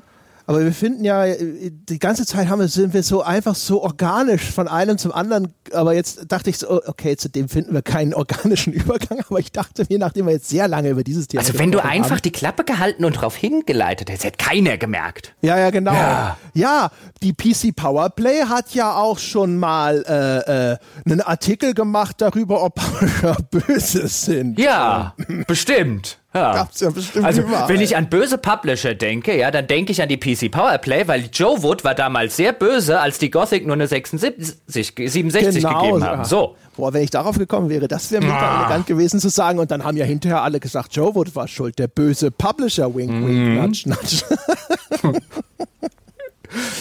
Ja, schade, ne? das hätte man so gut haben können. Aber so gut war es dann leider nicht. Ja. Denn Ähm, das müsste aus Folge 6, ist es, glaube ich, stammen. Sieben. Sieben ist es, okay. Folge 7, da haben wir mal drei Folgen hintereinander gemacht zu die größten Spielemythen aller Zeiten, wo wir so ein bisschen Mythbusters gespielt haben. Gab ja da mal die US-Serie. Und so uns angeguckt haben, was sind denn so populäre Urteile, Vorurteile und Fehlurteile im Bereich oder aus der Branche der Computer- und Videospiele. Und da haben wir uns unter anderem zur Brust genommen, dass olle Publisher sind alle böse. Das sieht man ja bis heute in Kommentarspalten, in Foren, noch und nöcher. Ist dann immer so irgendwas passiert, keine Ahnung, EA bringt ein Spiel raus, das nicht rund läuft. Ja, was hast du denn von EA erwartet? Und das letzte Mal, als EA eine Entscheidung getroffen hat, die im Sinne der Spieler war, ja, da waren noch irgendwie die Dinosaurier auf der Erde. So dieses Publisher sind per se und a priori und überhaupt einfach ein böses Wesen, das einfach nur den armen Entwickler knechtet und ausnimmt und am Ende dafür sorgt, dass schlechtere Spiele rauskommen. Das haben wir uns in dieser ersten der Mythenfolgen vorgenommen und haben das durchaus einigermaßen relativiert. Insbesondere am Beispiel zu EA. Ich spiele jetzt mal den Ball zu André, dass er das noch zu Ende rekapituliert, weil du ja auch mal bei der, bei der GameStar damals eine sehr große Reportage darüber gemacht hast, warum EA so als das böse Imperium gilt und wie viele Menschen und Entwickler gesagt haben, EA war eigentlich gar nicht böse, wir waren blöd. Genau. Also es ging tatsächlich gar nicht um das Warum, sondern um das Ob. Ähm, das war und bis heute ist das so, insbesondere wenn ich US-Foren anschaue. Ich vermute, dass es in Deutschland aber auch noch durchaus Bestand hat, dass die Leute sagen, äh, EA ist ja wirklich äh, äh der Allerschlimmste. Ne? Also äh, EA nahm immer eine Sonderrolle ein in der Hinsicht, dass anscheinend die Leute glaubten, dass ausgerechnet Electronic Arts besonders ähm, kundenfeindliche, rein äh, geldgetriebene Entscheidungen trifft und auch ansonsten sich für nichts zu schade ist und da in irgendeiner Form hervorstechend sei. Und dann habe ich mal eine Zeit lang Kommentare dieser Art gesammelt und geguckt, was werden denn für Argumente angeführt. Und eines der Argumente, das immer wieder zur Sprache kam, insbesondere waren die verschiedenen Studioschließungen von einst geliebten Entwicklungsstudios, sowas wie Westwood, wie Origin und so weiter und so fort, dass man daran sehen könne, dass diese Studios, nachdem sie übernommen wurden von Electronic Arts, auf einmal ja nur noch irgendeinen Kommerzscheiß produziert hätten und dann schlussendlich von Electronic Arts äh, geschlossen gelassen wurden. Und das war sozusagen dann mein Kernansatzpunkt, dass ich mir gedacht habe, jetzt gucken wir doch mal nach, wie war denn das überhaupt? Was ist denn da abgelaufen? Und hatte dann mit ähm, ehemaligen Leuten von verschiedenen Studios gesprochen, mit dem Louis Castle von Westwood, mit Peter Molyneux hatte ich ein Interview geführt und so weiter und so fort. Und ähm, auch mit Richard Garriott, glaube ich, zum Thema Origin. Und ähm, dabei kam eigentlich raus, dass in den Erzählungen der Leute, die von diesen Entscheidungen primär betroffen waren, nämlich die damaligen äh, Mitarbeiter, also zumindest Studiochefs und ähnliches, dass die eigentlich alle gesagt haben, so, also ähm, da ist nichts abgelaufen, was in irgendeiner Form diesem Bild des äh, bösen, äh, völlig jedem, jeder Kunst und Kreativität feindlich gesinnten Publishers entspricht, sondern eigentlich war es meistens so, dass sie gesagt haben, sie Electronic Arts hat sie, hat sie äh, mit seiner Liebe getötet weil der, der gemeinsame, also die gemeinsame Erzählung, die sich sehr häufig rausgebildet hat, ist, dass durch die Übernahme mit Electronic Arts diese Studios alle mit großen Geldmitteln ausgestattet wurden. Weil was tatsächlich ein kapitalistischer Hintergrund ist, ist, dass Electronic Arts äh, höhere Verkaufserwartungen an einzelne Titel hatte und den Studios immer gesagt hat, so hey, ähm, das ist eine coole Idee aber können wir die nicht noch, können, was können wir denn noch machen? Können wir die größer denken? Was habt ihr denn für Sachen, die ihr immer machen wolltet, aber bislang fehlte euch das Geld dazu? Wir geben euch das Geld dazu. Und diese Studios hatten dann extrem viele Freiheiten, das zu machen und bei der Umsetzung dieser viel größeren Pläne ist dann immer was schiefgelaufen. Und das ist ja sowieso auch einer der großen äh, Erzählstränge, wenn es überhaupt um Studiopleiten geht, nämlich schnelles Wachstum. Schnelles Wachstum hat so viele Studios das Leben gekostet. Und das war echt tatsächlich eine der großen roten Fäden in dieser Erzählung. Electronic Arts hat denen viel Geld gegeben. Die haben sich gedacht, super, wir stellen 200 Leute ein und machen jetzt dieses Projekt, auf das wir immer Bock hatten hatten auch total viele Freiheiten, haben aber dann bei diesem schnellen Wachstum ständig Leute eingestellt, die nicht ins Team gepasst haben, die eigentlich minder qualifiziert waren, weil sie sehr schnell diese Leute haben wollten, haben ihre Strukturen nicht vernünftig wachsen lassen und sind daran dann krepiert. Das ist jetzt super abstrakt runtergebrochen. Ja, jetzt leite uns wieder hin. Ja, weißt du? und hin. Also schlussendlich, also ich hoffe, das wurde dadurch deutlich. Also es ist äh, zumindest jetzt, weil das war halt eine, sag ich mal, ich habe mich dann schon sehr auf diesen Aspekt in der Narration fokussiert. Es gibt bestimmt noch andere Gründe, warum Leute Electronic Arts so schrecklich finden. Man könnte da gerade jetzt auch, wenn man das heute noch mal anstrengen wollen würde, gucken, wie sie denn Geschäftspraktiken von Electronic Arts mit Lootboxen und ähnlichem, wie ähm, einzigartig sind sie in der Art und Weise, wie sie damit umgehen oder in dem Umfang, wie sie das anstrengen und so weiter und so fort. Aber aus der Perspektive, die ich damals eingenommen habe für diesen Artikel, war nicht erkennbar, dass Electronic Arts in irgendeiner Form jetzt eine besonders äh, zwieträchtige oder sonst irgendwie äh, schlimme Firma ist, sondern eigentlich kam das Bild, das dabei rauskam, war positiver, als ich es sogar erwartet hätte. Und ich glaube, positiver, als es äh, bei als es, als es ähm, entstanden wäre, wenn man das gleiche, den gleichen Artikel mit anderen Firmen gemacht hätte. Genau, aber dann, wir kamen ja ursprünglich so aus der, aus der Ecke eben dieser, dieser Mythos, der dort draußen existiert, ähm, diese Erzählung, dieses Narrativ, die Publisher sind immer die Bösen und knechten die armen Entwickler. Ähm, hat man da jetzt schön eben am Beispiel von Electronic Arts, wie du das nachvollzogen hast, gesehen, dass das Narrativ und die Wahrheit wahrscheinlich wesentlich komplexer und differenzierter ist, was das, ähm, was den Mythos oder das Vorurteil oder das Fehlurteil natürlich nicht daran hindert, jetzt immer noch ständig wieder aufzuploppen, aber eben dieses äh, Publisher sind böse und da haben wir uns damals relativ äh, in meiner Erinnerung zumindest und mit einem kurzen Reinhören auch nochmal abgedeckt, haben wir uns ziemlich genau und ziemlich ziemlich stark positioniert auf der Basis und auf der Seite von wegen, boah, nein, so stimmt das Ganze nicht und Publisher sind nicht per se böse, bloß weil sie Publisher sind. Und es gibt genug Fälle, wo man es vielleicht auch einfach nur nicht weiß, weil ein Electronic Arts einfach in der, in der Retrospektive zum Beispiel oder ein Ubisoft wird nicht hingehen und wird einer Öffentlichkeit erzählen, wie unfähig Entwicklungsstudio XY gewesen ist. Aber vielleicht der ein oder andere Entwickler von Entwicklungsstudio XY wird rumlaufen und erzählen, wie schlimm EA zu ihm gewesen ist oder Ubisoft oder Activision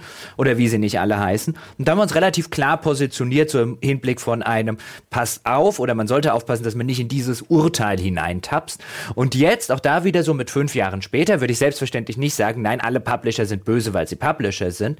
Aber ich würde schon sagen, dass auch da wieder ich in den letzten Jahren mehr und seien das Games as a Service, seien das diese Lootbox-Modelle, sei das jetzt ähm, Im aktuellen Fall gibt es ja den aktuellen Fall THQ Nordic, also die Publisher von ähm, dem neuen Metro. Da ist jetzt plötzlich nicht mehr bei Steam, obwohl es lange vorbestellbar war bei Steam.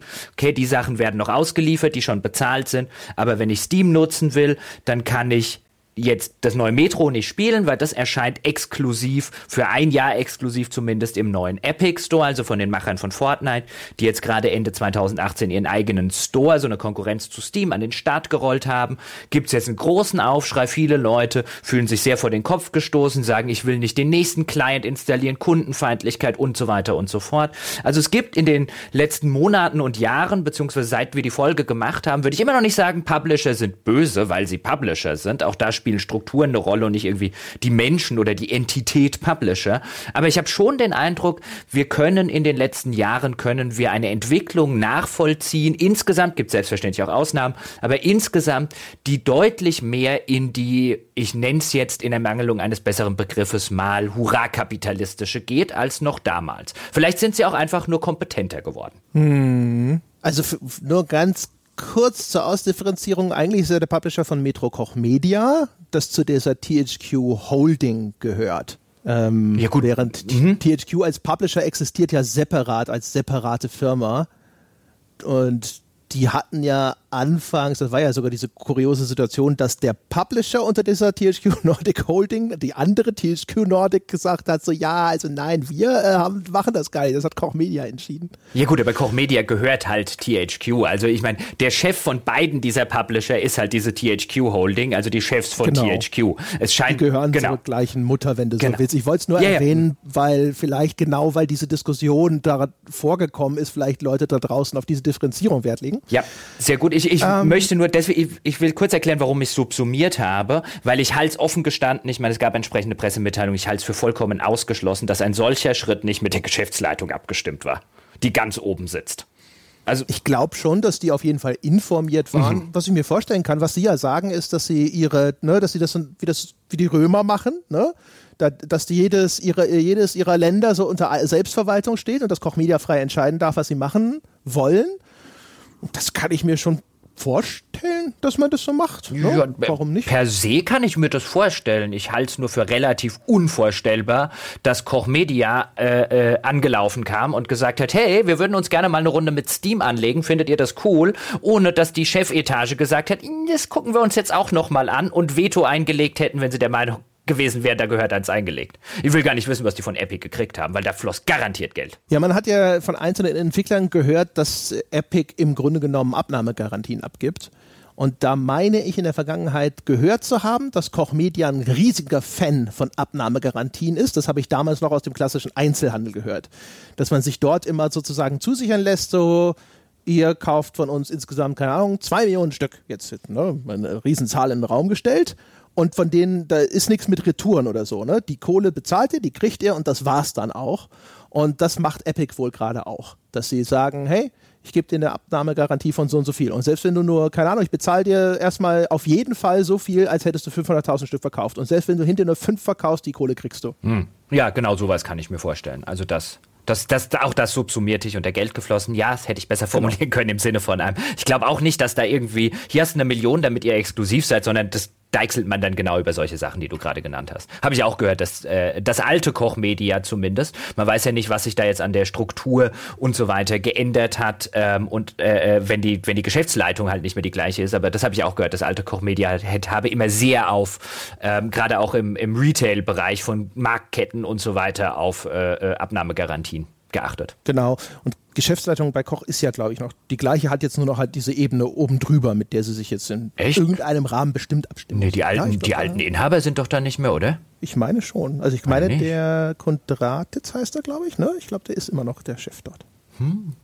Egal. Ich würde es nicht genau, auf, Egal. Äh, genau. Es ging äh, letztlich ging es ja, ging's ja mir nur um so ein das als eines gerade akutes äh, Beispiel zu nennen, wo viele Spieler da sitzen und sagen, der scheiß Publisher gängelt uns. Das ist nicht der Entwickler, der hier auf so dumme Gedanken kommt. Das ist der scheiß Publisher, der uns hier gängelt, der eine kundenunfreundliche Entscheidung trifft, ähm, aus, aus, aus sozusagen Anti-Spiel und Anti-Kunden, aber hurra kapitalistischer Perspektive und wo man wo ich auch geneigt wäre, persönlicher Natur erstmal zuzustimmen. Also, wenn ich, als reiner Spieler würde ich sagen, ich, ich freue mich die ganze Zeit auf das neue Metro. Hatten wir jetzt schon in der ein oder anderen Folge, weil es nicht wirkt wie die alten Metros, die halt einfach nicht meiner Ästhetik entsprochen haben. Sah echt cool aus. Freue mich die ganze Zeit drauf, es zu spielen. Als normaler Spieler hätte ich gesagt, hier bist du für mich gestorben, neues Metro. Wegen dir installiere ich mir nicht den Epic Store. Jetzt als äh, Journalist und als äh, Mitinhaber dieses Podcasts werden wir dann über unseren Schatten springen müssen. Aber, ja, während ich über meinen Schatten springe, ja, wandert nochmal der Mittelfinger nach oben.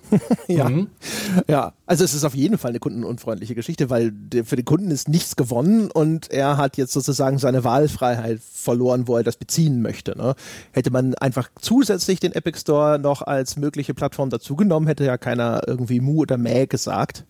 Umgekehrt die Aufregung darüber, nachdem wir jetzt seit Jahren schon mit Origin Launcher, Uplay Launcher, GOG Galaxy, bla bla bla rumhantieren, ist schon überraschend groß, muss ich sagen. Also überraschend finde ich es nicht, sie ist groß. Ich finde es nicht überraschend. Ich Na, ist so überraschend nicht im Sinne von, es überrascht mich, dass das passiert, aber überraschend insofern von, ich finde, kann emotional nicht nachvollziehen, dass das eine Basis hat, wo ich sage, jawohl, es ist legitim, sich darüber so sehr aufzuregen. Naja, also die, die emotional kann ich dann auch noch. Rational wird es schwierig. Ja, aber emotional, auch das verstehe ich. Nee, meine ja. Emotionen bleiben da auch relativ kalt. Das ist halt so ein, Uh. Ne, meine, meine bleiben auch kalt, aber ich kann nachvollziehen, woher sie kommen, weil was, was hier, ja, genau, was hier passiert, ist ja nicht nur, und übrigens auch als Origin und Uplay angefangen hat, hat man sich schwer darüber aufgeregt. Ich meine, das ist jetzt halt einfach, wenn die erste Aufregung mal verflogen ist, so ähnlich wird es auch beim Epic Store sein.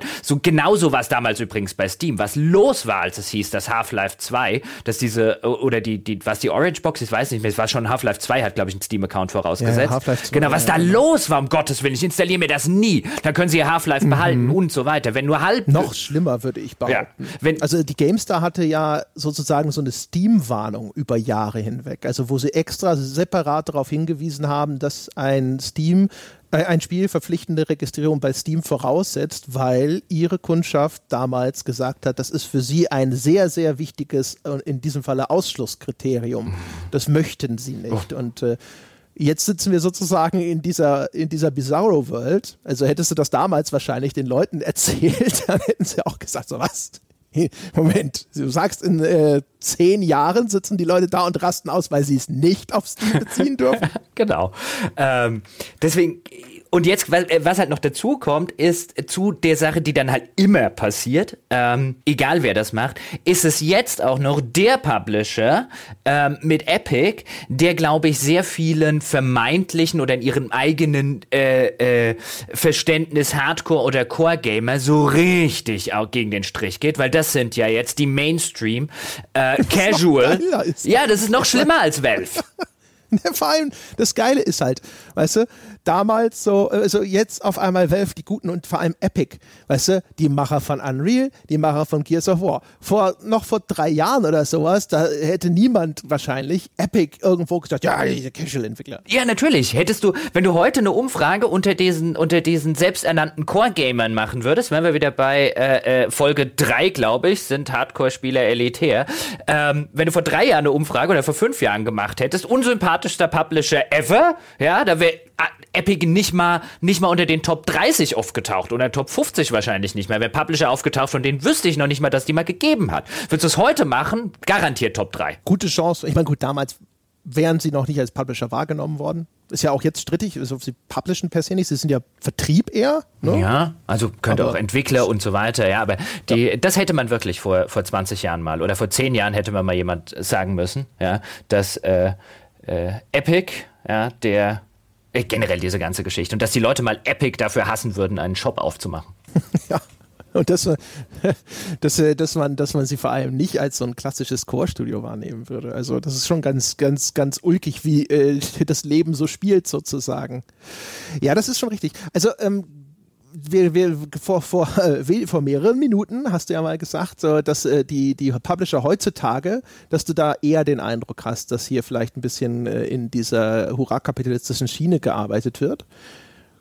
Ähm, und da, also das Ding ist natürlich so, die, also ich, ja, also ich habe das Gefühl vor allem, vielleicht ist auch inzwischen einfach deutlicher geworden, dass eigentlich alle, alle Entitäten so operieren.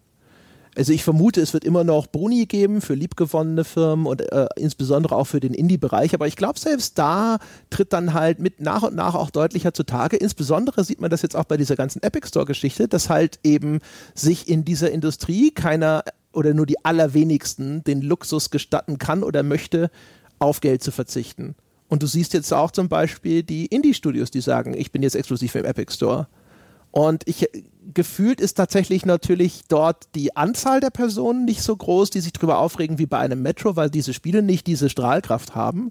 Aber die Verletzung ist natürlich dann teilweise umso schwerer, weil die Erwartungshaltung, die idealisierte Vorstellung vom Indie-Entwickler der sich in erster Linie seiner Kunst verpflichtet sieht, dort noch viel stärker gebrochen wird. Ja, das auf jeden Fall. Und ähm, es, es spielt vielleicht schon, wie du es gerade gesagt hast, oder es spielt bestimmt auch eine Rolle, dass teilweise auch so ein bisschen in der öffentlichen Wahrnehmung vielleicht die Maske gefallen ist. Ich meine, das sieht man, finde ich, sehr schön zum Beispiel bei Bethesda, die über sehr viele lange Jahre so ein bisschen als Vorzeigestudio galten und wir haben uns da immer mal, mal wieder so ein bisschen dran gerieben. Einerseits, weil ich auch weiß, du hast ja auch schon erzählt, wie sie bei dir damals angerufen haben, weil du Skyrim nur eine 89 oder so gegeben hast. Also das war schon ein Studio, das immer erheblich mehr ähm, und erheblich, ich würde jetzt mal sagen, Hype und und und äh, hinter den Kulissen getriebener war, als ich das von EA oder Ubisoft je wahrgenommen habe.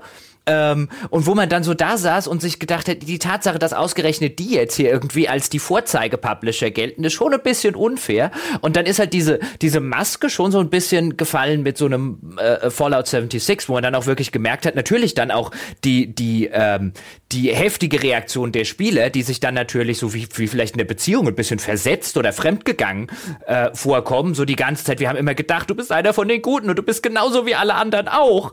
Aber ähm, vielleicht kann man das auch über so viele oder so lange Zeit nicht, nicht, nicht aufrechterhalten, aber ich finde schon, dass es merklich geworden ist, dass es, äh, wie du gerade gesagt hast, dass es eigentlich von den Großen so ziemlich niemanden mehr gibt, der, ähm, von dem er jetzt nicht sagen würde, dass sie halt in erster Linie selbstverständlich und an der Sache ist ja per se noch nichts Schlimmes, aber selbstverständlich, das nicht für ihre Spieler und für ihre Fans machen, das ist dummes Marketing, blub, das machen sie für die Zahl unter dem letzten Strich in ihrer Bilanz. Ja, oder man merkt halt auch, ich würde vermuten, keines dieser Unternehmen ist völlig desinteressiert an äh, daran, dass das, weißt du, sein, also die wollen den Leuten gute Produkte liefern, bin ich überzeugt ja, davon. Bestimmt. Die wollen gute Spiele machen, mhm. bin ich überzeugt mhm. davon.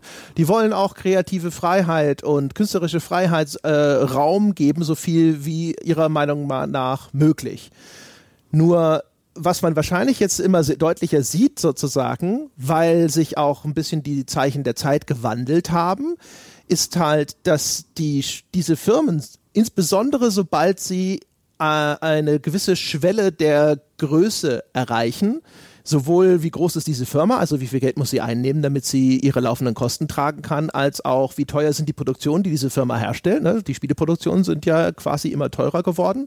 Erstens, weil wegen den, der Fortschritt, äh, dem Fortschritt in der Technik, aber auch wegen dem Konkurrenzdruck, weil wenn die Konkurrenz immer herausragendere technische Leistungen präsentiert, musst du halt, wenn du auf dem gleichen Niveau mitspielen willst, entsprechend halbwegs nachziehen. Und das, diese Umstände, die bedingen halt bei einer Firma, bei denen ist bei allen, bei allen am Ende darauf ankommt, dass unterm Strich trotzdem das bestmögliche Ergebnis steht, bestimmte Verhaltensweisen. Und ich habe das Gefühl, wir sind halt jetzt einfach so an diesem Punkt auch angelangt, wo es einfach sehr, sehr wenige, wenn überhaupt gibt, die sich da noch äh, von ausnehmen können. Mhm. Also gerade was jetzt zum Beispiel dieses, diesen Trieb in Richtung sowas wie Games as a Service und ähnliches angeht. Wir hatten ja auch vor mhm. kurzem diesen Skandal, Airquotes, mit Blizzard und Diablo Immortal auf Mobile. Wo du halt auch da sitzt und dann dir denkst, schaust in die Bilanzen von Activision, wie viel Cash die mit Mobile machen, ja, und denkst dir so, oh, als so der Firmenlenker wird das auch gesehen haben. Ne? Und ähm, diese, dass, dass diese Firmen halt sozusagen, also auch innerhalb, wie auch da wieder innerhalb des Kontextes, in dem sie existieren, ja, also Bethesda beziehungsweise deren Mutterfirma Zenimax sind, glaube ich, nicht sind die öffentlich an der Börse? Nein, ich glaube nicht. Die, sind, ne? die werden nur privat ja. gehandelt. Genau. Und das ist halt zum Beispiel nochmal wahrscheinlich ein erheblicher Unterschied, der es Bethesda auch vielleicht eine deutlich längere Zeit als anderen möglich gemacht hat, überhaupt sich manchen Dingen noch zu entziehen. Also sowas zu machen wie, wir sind die, die auf Singleplayer setzen wenn die öffentlich gehandelt wären ja, oder wenn ihre Investoren vielleicht einfach eine aggressivere Strategie haben wollen würden oder sowas, vielleicht wären bestimmte Schritte, die wir jetzt zum Beispiel mit sowas wie Fallout 76 repräsentiert sehen, schon viel früher gegangen worden. Könnte natürlich auch gut sein, ist möglich. Könnte natürlich auch gut sein, dass eben bei Bethesda durchaus aus, aus, aus rein monetären Überlegungen zuerst mal gesagt wurde, pass mal auf, wir machen das, was nicht alle machen. Ja, und der Markt ist so groß, dass es sich rentiert und in dem anderen Markt werden wir zwischen all den Playern aufgerieben und man dann halt einfach festgestellt hat, scheiße, der Markt war wesentlich kleiner, als wir dachten. Klar. Oder sie waren halt auch, das meinte ich vorhin mit, äh, wenn Firmen eine bestimmte Größe erreichen, solange du noch, äh, weißt du, so ein THQ Nordic zum Beispiel, ähm, die haben gar nicht die Größe, dass sie in diesem richtigen AAA-Segment mitmachen könnten. Ähm, und mhm. dementsprechend, wenn die jetzt morgen sagen, ja, wir machen auch lauter Singleplayer-Spiele, würde ich halt sagen, so, ja, ihr könnt auch geiler, was soll, ne? ihr macht kein GTA. wenn ihr, wenn ihr morgen ankündigt, ihr macht eins, dann sage ich so, haha. Insofern bei Bethesda, keine Ahnung, das weiß ich nicht, das kann ich jetzt nicht aus dem FF so nachvollziehen, aber vielleicht haben die ja auch, man hat ja das Gefühl zumindest, dass bei Bethesda irgendwann dieser Punkt eingesetzt hat, wo Bethesda wahrscheinlich auch für sich beschlossen hat, Vielleicht, weil sie auch gemerkt haben, dass man eine bestimmte Größe braucht, um in dieser heutigen Industrie auf dem Niveau zu überleben. Ähm, äh, sich entschlossen hat, jetzt Zukäufe zu machen, wie It Software und sowas und dann eben dort sein Portfolio erstmal zu diversifizieren, große Marken wiederzubeleben, ne, weiter zu bestücken und dann eben zu gucken. Und dann halt auch eben aber anzufangen mit sowas wie Elder Scrolls Online und jetzt eben Fallout 76 und die, die Fortschreibung dieser Entwicklung es müsste einen sehr wundern, wenn es nicht genau in diese Richtung weiterginge. Das ist übrigens, das ist ein ganz guter Punkt und vielleicht auch, jetzt einfach mal einen Gedanken reingeschmissen. Ich wollte eigentlich noch was anderes sagen, aber das mache ich dann gleich. So als Gedanken mal reingeschmissen. Ich meine, Bethesda waren über Jahre eigentlich eher die, die haben mal so alle, was weiß ich, alle drei, vier Jahre kam mal ein Elder Scrolls oder ein Fallout. Zum Beispiel, seit sie mit Fallout 3 dann angefangen haben und dann haben sich diversifiziert, haben, wie du das gesagt hast, haben Sachen dazu gekauft und so weiter. Was ich mir halt theoretisch vorstellen könnte, was mir gerade einfach eingefallen ist, dass man halt auch da sitzt und sagt, wie lange bleiben denn unsere kompetenten Leute, jetzt nicht die Todd Howards oder so, sondern die, die hinter den Kulissen an was arbeiten, wie lange bleiben die denn bei uns, wenn die wissen, bei uns machen sie das ich sage, dasselbe Spiel ist jetzt zu viel gesagt, bei uns machen sie das gleiche Spiel wieder und wieder und wieder. Ähm, und wie sehr müssen wir das machen, weil uns sonst irgendwann unsere ganzen guten Leute davonlaufen, weil die sagen, was weiß ich, ich mache jetzt nicht 30 Jahre Elder Scrolls. Ich muss zwischendurch auch was anderes machen. Wir haben bei Ubisoft hatten wir ja die, die Sorte Spiele immer mal wieder, wo wir gesagt haben, das ist sozusagen die Therapie für ausgebrannte äh, Ubisoft oder Assassin's Creed Entwickler. Und auch vielleicht in anderen Studios ist es vielleicht wirklich so, dass die halt sagen können, okay, dann, keine Ahnung, dann gehst du halt mal äh, äh drei Jahre in ein anderes Projekt, bevor du wieder zurück zu Assassin's Creed kommst. Oder du gehst mal zu dem Entwickler, den wir zugekauft haben, zu externem Studio XY. Das könnte ich mir halt auch noch vorstellen. Das kann ich mir gut vorstellen, ja. Also man hat das, also Todd Howard hat ja das schon sehr lange Zeit jetzt sozusagen schon gemacht, ja. Ähm, Aber ich meine, wie gesagt, ich meine gar nicht den Todd Howard, sondern ich meine, was weiß ich, du hast jetzt einen richtig geilen, keine Ahnung, Leveldesigner und der sagt dir halt irgendwann, ähm, ey, ich kann kein Skyrim mehr machen, dann sagt, kann Bethesda jetzt vielleicht sagen, dann geh doch zu Eto und mach mal ein paar Shooter-Level. Und wenn du wieder Bock hast in vier Jahren, machst, kommst du wieder zurück, machst Skyrim oder Elder Scrolls. Mhm. Ist gut möglich. Kann natürlich auch sein, dass die sagen so, ja, guck doch mal, wer sonst noch hier so eine Creation Engine benutzt, ja, wo du mit deinen, deinen Tool-Skills unterkommst. ja. Lern das mal Unity, dann reden wir dann Sagt der, dann sagt der wahrscheinlich, die da drüben benutzen Unreal. Tschüss! ah, genau. Was ich aber eigentlich sagen wollte, zurück zu dem, was du gesagt hast, natürlich ähm, das glaube ich auch. Also ein EA auch in der Firmenspitze und in, äh, bis hin zu den Leuten an, genau an der Spitze, zu den, zu den äh, wenigen. Ich glaube, ein EA, Ubisoft und wie sie nicht alle heißen, die wollen gute Spiele machen, die wollen auch ihrem Publikum keinen Mist servieren und die wollen auch nicht, dass das Publikum sie irgendwie für Idioten oder für äh, äh, böse Menschen und so weiter hält. Und ich glaube tatsächlich, dass die auch bis zu einem gewissen Grad ihr Publikum durchaus auch respektieren. Ich glaube nicht, dass das, ich glaube nicht, dass das böse Menschen sind oder böse Firmen. Aber ich glaube halt schon, dass sie also erstens glaube ich, dass sie das tun, weil sie auch unter anderem deshalb, weil sie ein finanzielles Eigeninteresse daran haben, weil gute Produkte bedeuten, verkaufen sich erheblich leichter und besser in diesem Segment als schlechte Produkte. Fans, die zufrieden sind, kaufen wiederum mehr Produkte als Fans, die unzufrieden sind. Man hat ja ein Eigeninteresse an Qualität und an einem guten Umgang, einem guten Verhältnis mit seinen Kunden. Ein finanzielles. Ich glaube halt, das meinte ich so ein bisschen mit, vielleicht sind die kompetenter geworden. Ich glaube halt, dass wenn die Wahl, und das haben wir in den letzten Jahren immer und immer wieder gesehen, wenn die Wahl ist, für wen entscheide ich mich denn, ohne dass eine, eine wirtschaftliche Notwendigkeit bestünde im Hinblick von einem, das ist, wenn wir das nicht machen, geht unser Unternehmen hops. Ähm, wenn die Wahl ist, für wen entscheide ich mich denn, da hat man in den vergangenen Jahren immer und immer wieder gesehen, wenn sie vor die Wahl gestellt werden, dann entscheiden sie sich teilweise sehr, sehr dafür, ihren Fans oder, oder Spielern ins Gesicht zu spucken. Das hast du bei einem Fallout 76 gesehen, das hast du bei Warner gesehen, bei ihr Mittelerde, dass sie dann, äh, äh, da hatten wir es ja in der Folge ausgiebig, gestreckt haben mit Mikrotransaktionen, Lootboxen aus der Hölle um äh, spielerisch etwas zu machen, was, was äh, äh, spielerisch überhaupt, gameplay-technisch überhaupt keinen großen Sinn ergeben hat. Das siehst du bei Electronic Arts und Take-Two in ihren Sportspielen, die äh, Free-to-Play mechanisch durchkommerzialisiert sind, dass es nur so kracht, wo du teilweise überhaupt keine äh, jetzt scheint es ein bisschen besser geworden zu sein, aber bei der 2K-Reihe äh, keine vernünftige Progression in einem Vollpreisspiel ohne, ohne Mikrotransaktionen in manchen Modi gehabt hast. Also das hat man in den vergangenen Jahren immer wieder sehr häufig gesehen, ist eben dieses und so, so viel dann vielleicht auch so ein bisschen diese Maske. Wenn du vor die Wahl gestellt wirst, so vor die Gretchenfrage, ja, für was entscheidest du dich? Und dann ist halt sehr offensichtlich immer noch gewesen, na, so wichtig sind mir meine Fans dann auch wieder nicht. Ja, genau. Ne? Äh, in, in, in, wenn in den fetten Jahren ne, ist es dann immer äh, viel einfacher, ne, den eigenen Ansprüchen und Werten gerecht zu werden. Und wenn sich die äußeren Umstände wandeln und bestimmte Zwänge auf einmal vorliegen, dann wird es halt automatisch schwieriger. Im Grunde genommen äh, ist es ja schon mal sehr grundsätzlich so, dass diese Betrachtung, diese Firma ist böse toll oder sonst was. Eigentlich ist es ja grundlegend schon ein bisschen äh, völlig absurd. Ne? Ich hatte neulich mit dem Helge Thiemann in Nachgeforscht eine Folge zum Anthropomorphismus, also der Zuschreibung menschlicher Eigenschaften zu eigentlich unbelebten äh, Gegenständen. Ne? Hatten so ein Beispiel dieses Companion Cubes in Portal. Und ähm, das ist ja auch etwas, das hier zu einem gewissen Grade stattfindet. Also die Firma Electronic Arts ist ja nicht ein Ding, sondern es ist ja, erstens ist es eine Struktur, in der tausende Leute arbeiten, in der ganz unterschiedliche Personen ganz unterschiedlich viel Einfluss haben, das dann auch noch unterteilt ist in Abteilungen und einzelne untergeordnete Firmen und so weiter und so fort. Also dieses eine EA, das böse sein könnte, existiert gar nicht. Es gibt vielleicht einzelne Personen mit extrem viel Einfluss, die vielleicht besonders, keine Ahnung, rücksichtslos, kundenfeindlich oder sonst irgendwie agieren, wenn sie diese Entscheidungen treffen. Da könnte man, müsste man genauer hinschauen.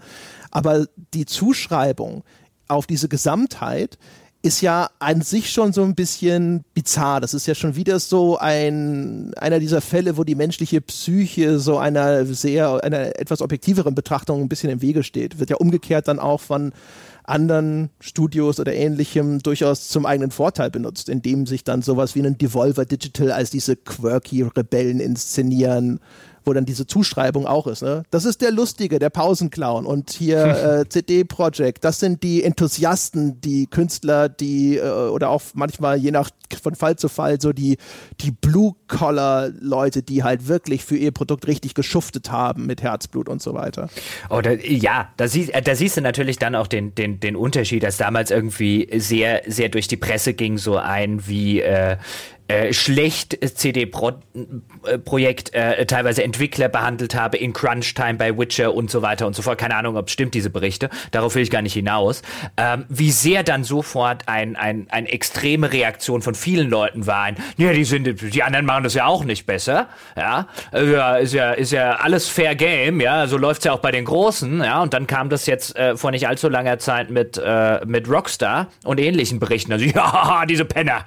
Ja, das hast du so schön gesehen wie mit zweierlei Maß. Übrigens auch von der Presse. Also äh, äh, durchaus auch die Art, wie darüber berichtet wurde, ähm, hast du schon einen deutlichen Unterschied gemerkt. Es ist halt immer viel leichter, auf den großen böse äh, Konzern draufzuhauen. Ja, und vor allem, weil es halt in dem Falle ähm, die angebotene Ratio, wenn ich mich recht entsinne, war ja zum Beispiel, dass dann auch gesagt wurde, ja, aber das haben alle freiwillig gemacht, weil wir hier so dermaßen, wir sind halt, ne, das Team steht so hinter dem Produkt, jeder von uns wollte äh, Polen stolz machen.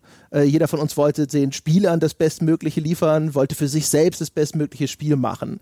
Und das passt exakt zu dem Bild, das die Leute eben von, von CD-Projekte, die sind so haben. Während wenn das gleiche Mitarbeiter eines EA-Studios behaupten, oder sonst wo. Also ich meine mich zu erinnern, dass es durchaus auch genau solche mhm. Sachen gab im Rahmen von der Naughty Dog-Kontroverse mhm. damals, Rockstar. auch um Überstunden ging. Rockstar, die Rockstar, haben das Gleiche ja. gesagt und die Reaktion drauf, ja, was sollen sie sonst sagen? Ja, genau. Ja. Also, ne, das ist halt so, wenn das, wenn das da einer sagt, weil das dann nicht mit durch dieses Image abgedeckt ist, dann kommt sofort Skepsis. So nach dem Motto, so nein, also bei dort arbeiten doch gar nicht Leute, die mit Herzblut äh, äh, so da dranhängen und äh, ihr Produktauto auf jeden Fall maximal toll machen wollen. Mhm. Die arbeiten ja woanders.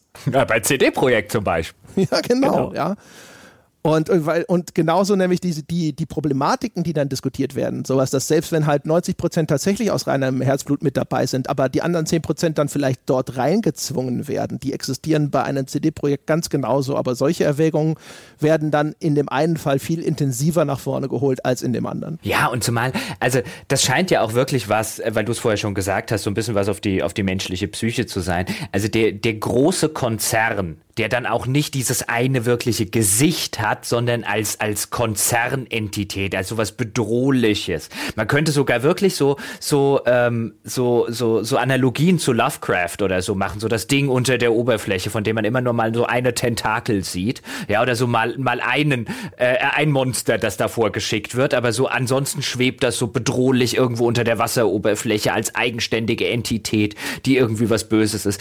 Dieses, dieses Konzernbild, das begegnet begegnet einem ja immer wieder. Äh, meine, es gibt einen Grund, warum Cyberpunk zum Beispiel als Genre äh, existiert, als das, wie es existiert, weil die genau mit sowas spielen und warum das populär ist und warum das vielleicht auch immer wieder populärer wird oder derzeit populärer wird, als es vielleicht ja, lange Jahre gewesen ist und warum CD Projekt sowas zum Beispiel für ihr Spiel aufgreift. Und es begegnet einem ständig wieder. Ich finde, bei dem ganzen Abgasskandal von VW hast du es auch so wunderbar gesehen, wo so viele Leute empört und ich verstehe die Empörung voll und ganz, insbesondere wenn man sich eins dieser Autos gekauft hat und betrogen wurde.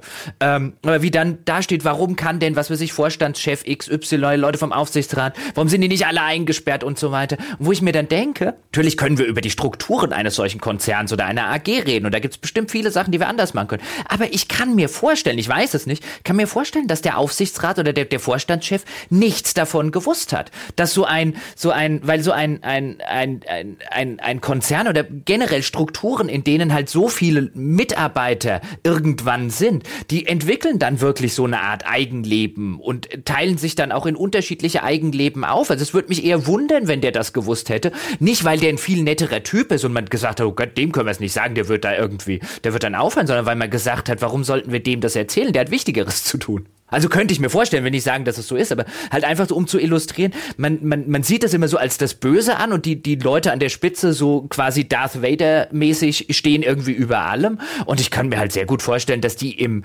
im, im, im Zweifelsfall wahrscheinlich die Leute an der Spitze noch am wenigsten mit den, mit den, in Anführungszeichen, bösen Entscheidungen zu tun haben, weil die gar nicht erst bis dahin gehen. Ja, also das ist ja eh so ein Steckenpferd von mir, dass da wollte ich ja auch so in die Richtung bin ich ja schon so ein bisschen abgebogen jetzt mit den Marktgegebenheiten. Auch das sind ja sozusagen irgendwelche externen Strukturen und äh, die dann häufig die Bandbreite der möglichen Ergebnisse zumindest extrem einschränken. Und das Ganze gibt es dann nochmal innerhalb der einzelnen Firmen. Also je nachdem, wie die Struktur einer Firma aussieht, sind manchmal auch bestimmte Ergebnisse zumindest mit einer sehr hohen Wahrscheinlichkeit ja vorprogrammiert.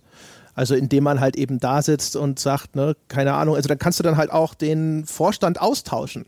Und fünf Jahre später auf einmal sind die gleichen Probleme wieder da. Und alle sagen, ja, aber wieso haben wir denn, wir haben, wir haben, wir haben den alten Typen denn entsorgt, damit es besser wird, und jetzt haben wir die gleichen Probleme wieder. Ja, wahrscheinlich, weil deine Konzernstruktur oder irgendwelche anderen weiterhin unveränderten äh, äh, Rahmenbedingungen eben weiterhin dafür sorgen, dass das alles wie in so einem Trichter trotzdem wieder auf das gleiche Ergebnis hinausläuft. Und deswegen auch, wenn du die, die, deswegen die aktuellen Marktgegebenheiten, was jetzt eben zum Beispiel die längerfristige Monetarisierung von Computerspielen angeht, was ist denn die Möglichkeit, um diese enorm teuren Produktionen langfristig zu Geld zu machen? Deswegen sieht man halt, wie alles auf einmal auf diesen, diesen Games as a Service Kram zusteuert es, die Bandbreite ist damit sicherlich nicht ausgeschöpft. Aber auch da, sobald natürlich irgendwo jemand ein, sobald sich ein Modell etabliert hat, von dem man auch einigermaßen zuverlässig weiß, dass es funktioniert, solange man sich sonst keine Fehler erlaubt, auch das ist wie, wie dann auch noch, als ob dann unten am, an dieser sowieso schon eingeengten Öffnung noch so irgendwo so ein Magnet ist, der irgendwie alles anzieht. Da muss schon irgendwas sehr Schweres oder mit sehr hoher Geschwindigkeit ankommen, um daran vorbeizuzischen.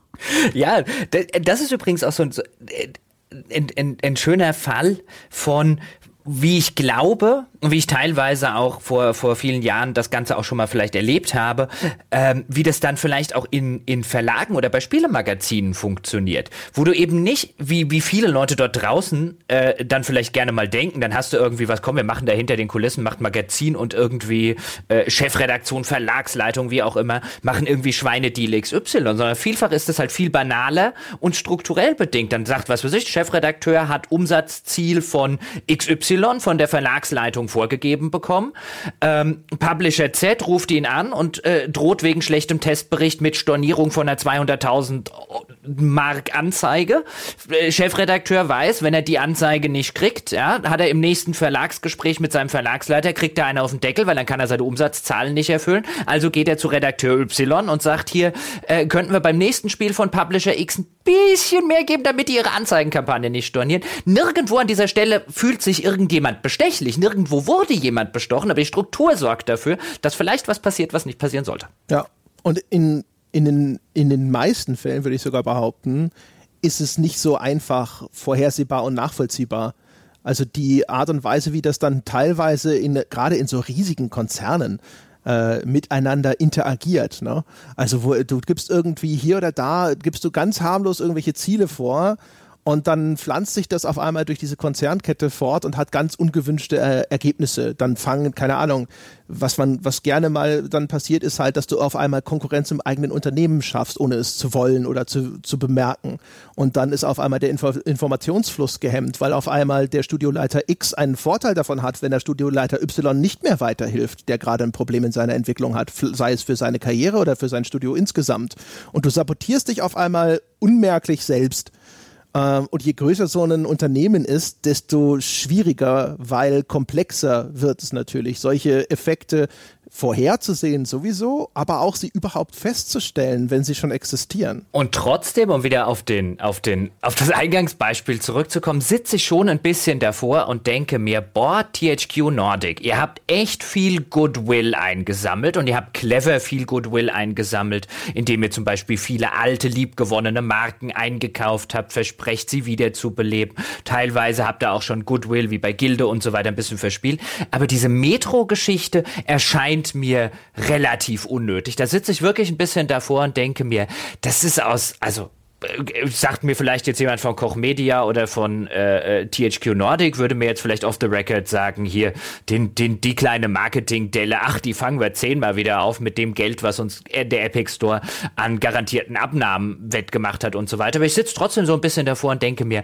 boah, das war jetzt unnötig, hier eindeutig den, äh, bei, vor so einer Entscheidung gestellt, den eigenen Fans und den, den eigenen Kunden so richtig links und rechts eine Ohrfeige zu geben. Ja, aber auch da, ich kann mir super vorstellen, dass das genau so ein Ding ist, wo irgendeine strukturelle Vorgabe, jetzt simples Beispiel, ich habe keine Ahnung, ich habe keinerlei nichts gehört, keine Gerüchte, das ist jetzt mal einfach ein fiktives, reines Beispiel an dieser Situation, um das zu illustrieren. Stell dir vor, Koch Media Geschäftsführer hat irgendeine Form von äh, Zielvereinbarung, ja, also er kriegt zusätzlich einen Bonus ausgezahlt, wenn er so und so viel Umsatz macht oder so und so viel verkauft. Und der geht zum Epic Store und der Epic Store garantiert ihm genau das.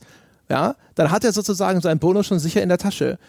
Ja, natürlich macht er das. Und dann sitzen andere da so und sagen so, ja, äh, aber das ist dann vielleicht für das Image der Gesamtfirma nicht so toll. Aber der sitzt dann halt so da so, ja, aber das ist für mich total super. ich habe meine garantierte, keine Ahnung, 500.000, eine mhm. Million oder was auch immer, habe ich, hab ich im Sack. Ja, zahlst du mir die? Nein, dann gehen wir jetzt Hallo Epic Store. Klar, das, das, kann, das kann sehr gut sein. Wobei, das ist jetzt halt so ein Fall, aber kann, kann super sein. Ich kann mir halt nach wie vor nicht vorstellen, dass das nicht mindestens hätte abgenickt werden müssen. Also, wenn, wenn es so war, dann sollten sie dringend ihre Konzernstruktur überdenken. also das ist halt, also ich glaube jetzt nicht, dass das, äh, dass das, dass das THQ Nordic jetzt äh, oder den, den Armkoch Media oder so, dass das jetzt irgendwie in, in, in fünf Jahren kriegt da auch keinen Hahn mehr nach. Aber Ach, schon eine Woche nach Erscheinen ja. von Metro sitzen wahrscheinlich alle da und reden nur noch drüber. Wie ist es denn? Ja, das ist halt die Frage. Also ich, ich würde jetzt da sitzen, also ich meine, ich müsste natürlich die Zahlen und so weiter kennen, um in irgendeiner Form eine informierte Entscheidung zu treffen. Aber wenn das meine Firma wäre, würde ich jetzt nicht da sitzen und sagen, ach, in in, in, in einem Jahr interessiert das noch irgendjemand, darum würde es mir gar nicht gehen, sondern ich würde sagen, wie viel haben wir denn tatsächlich verkauft? Ja, ist ja toll, dass ich von dir, was weiß ich, Epic garantiert mir, auch, wir reden jetzt über, ja nur über die PC-Version, Epic garantiert mir, ich sag jetzt mal 100.000 Verkäufe. Finde ja toll, dass wir 100.000 kriegen, weil wir haben nur 20.000 verkauft. Ähm, ist ja schön, dass wir hier 80.000 Exemplare geschenkt bekommen. Aber was machen wir denn mit dem nächsten? Weil Epic garantiert uns garantiert keine 100.000 mehr fürs nächste, wenn wir nur 20 verkauft haben. Wie viel hätten wir denn bei Steam verkauft. Bei Steam hätten wir vielleicht 120 verkauft und würden vom nächsten 150 verkaufen. Aber jetzt, was machen wir denn jetzt? Das, den Vorgänger hat ja so gut wie keine Sau gespielt. Den müssen wir jetzt schnell verramschen und so weiter und so fort. Also da hängt ja ein ganzer Rattenschwanz dran. Das kann sich als eine extrem kurzfrist, kurzsichtige Entscheidung herausstellen. Ja, natürlich kann ich sagen, ich verkaufe da jetzt mehr durch die Garantieeinnahmen. Aber wenn jetzt niemand mal neues Metro spielt, weil die Leute sagen, nö, also extra hier Epic Launcher und so weiter installieren, das tue ich, mache ich jetzt auch nicht. Und die brechen halt irgendwie 80.000 Verkäufe weg, die können sich sich unterm Strich hinten raus mal rechnen. Und Metro ist gefühlt durchaus ein Spiel, bei dem die PC-Community einen vielleicht höheren Teil einnimmt oder einen wichtigeren als vielleicht bei der einen oder anderen Marke. Ja, ich meine, es kommt ja dann in einem Jahr, kommt es ja dann auch auf Steam. Klar, Für 9,99. kommst du nicht mehr im gleichen, äh, ach, ich wette, das kommt dann nochmal zum Vollpreis. Ich wette, ja gut, jetzt in genau einem Jahr läuft es ja aus, wahrscheinlich auch nochmal zum Vollpreis. Sonst hätte ich mir genau. vorstellen können, dass die mitten in einem Sale einsteigen oder so. so damit es überhaupt noch jemand wahrnimmt. Nee, das kommt dann, das ist dann halt Game of the Year Edition und dann ist da wieder ein Vollpreis dran. Für die Steam-Käufer, das sind ja eigentlich Neukunden und da würde ich schwer erwarten, dass sie da versuchen, nochmal halt zu schauen, wie viele können wir denn noch zum, zum Vollpreis abschöpfen, bevor sie dann, das wird dann vielleicht viel schneller in, äh, in die Rabatte gehen als, äh, als sonst, aber ich denke, dass das dann nochmal mit irgendeiner Art von Bonus, der das irgendwie rechtfertigt vielleicht, aber ich glaube schon, dass das dann nochmal zum Vollpreis startet. Komm, wir kaufen schnell noch irgendwo ein Spiel ein, ja, äh, werden, machen noch schnell einen Publisher auf und gucken mal, was uns Epic an, an Garantieeinnahmen bietet.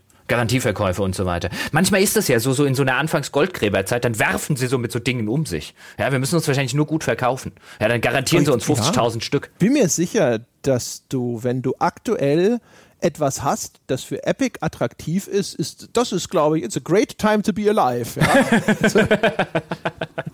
kann ich mir sehr gut vorstellen. Kann mir auch gut vorstellen, dass das äh, ein Angebot, das Koch da äh, gemacht wurde, vielleicht auch echt so gut war, dass wir, wir sagen würden, würden wir alle Details kennen, dass man da so sagt, so, also aus Kundensicht finde ich es immer noch nicht gut, aber das hätte ich wahrscheinlich auch.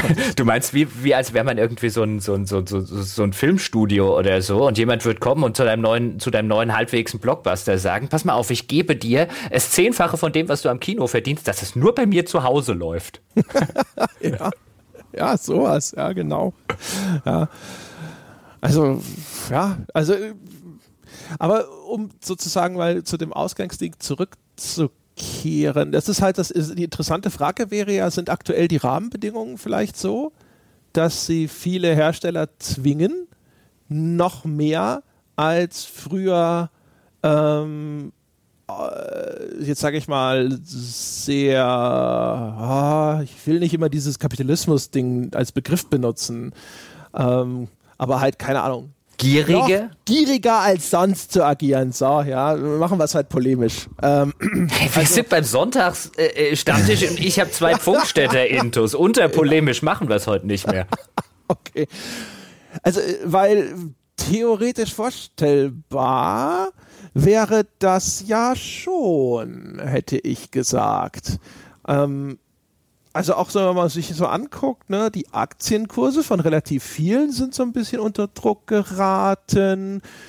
Es ist so äh, die Frage, ähm, äh, es steht ja im Raum, dass vielleicht die nächste Konsolengeneration nächstes, übernächstes Jahr anstehen könnte. Man weiß, der, dass die, äh, die Third-Party-Publisher kurz bevor sowas startet, sich häufig in der Vergangenheit vielleicht noch mal ein bisschen gesund geschrumpft haben oder Kosten angefangen, angefangen haben einzusparen, weil sie dann auch wieder anfangen, hohe Research and Development Kosten zu haben. Ne, der Konkurrenzdruck in diesem Games as a Service Bereich wächst. Also vielleicht befinden wir uns auch einfach in einer Zeit, wo aktuell der Druck auf diese Unternehmen relativ groß ist und wenn Druck aufgebaut wird, dann fallen ja manche Hemmungen. Möglich, wobei da hätte ich wieder das Rasiermesser vom alten Ockham bemüht. Ähm, ich die einfachere Erklärung erscheint mir, dass sie einfach im Laufe der Jahre ein bisschen schlauer geworden sind und nicht böse. also die einfachere Erklärung ist halt wirklich, natürlich kann man jetzt sagen, mein Gott, was ist sein, aber die einfache Erklärung, die ja nach Ockham dann immer die, nach Ockhams äh, Rasiermesser äh, eher die naheliegende und bessere ist, wäre ja, dass zum Beispiel Bethesda da gesessen hat und gedacht, was haben wir uns eigentlich bei dieser Singleplayer-Offensive gedacht? Wir volle Idioten, ja, wir machen einen Multiplayer-Fallout, bam! Ja, oder auch einfach, dass, ähm, also die, dass die Modelle, die sich jetzt äh, etabliert haben, eher nochmal dazu taugen, dass, ähm, dass solche Effekte deutlicher zutage treten. Also sagen wir mal jetzt, jetzt vor also zu dem Zeitpunkt, wo wir unsere Folge dazu aufgenommen haben, das ist jetzt nicht so lange her, aber wenn wir noch ein bisschen weiter zurückschauen, da haben wir auch schon häufiger drüber gesprochen, vor 10, 20 Jahren oder sowas, da saßen dann diese Hersteller häufig da und die hatten 20, 30 Titel oder sowas in ihrem Portfolio im Jahr, wenn das mal gereicht hat, manchmal sogar noch mehr. Das heißt, die hatten alle eine riesige Diversität an Computerspielen, weil die Finanzierung der einzelnen Entwicklungen, die war erheblich günstiger, das konnte man sich leisten, aber umgekehrt, sie hatten vielleicht häufig auch noch nicht so viele etablierte Marken ähm, bestimmte Best Practices, die heutzutage immer wieder zur Anwendung kommen, hatten sich noch nicht oder nicht so rausgebildet. Die technischen Rahmenbedingungen, wie jetzt zum Beispiel Internetfähigkeit von Konsolen oder Internetverbreitung insgesamt waren noch nicht so gut, Zahlungsmöglichkeiten waren noch nicht so gut. Und jetzt hat sich all das eben verändert.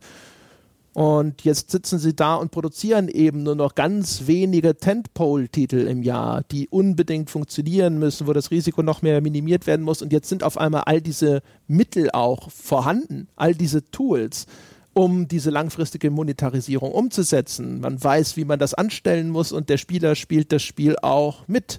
Also vielleicht ist das tatsächlich einfach auch nur sozusagen eine, eine Entwicklung, die jetzt hier konsequent zu Ende geführt wird oder jetzt sozusagen auf ihren Höhepunkt zusteuert, bevor sie wieder von der nächsten anderen Entwicklung abgelöst wird.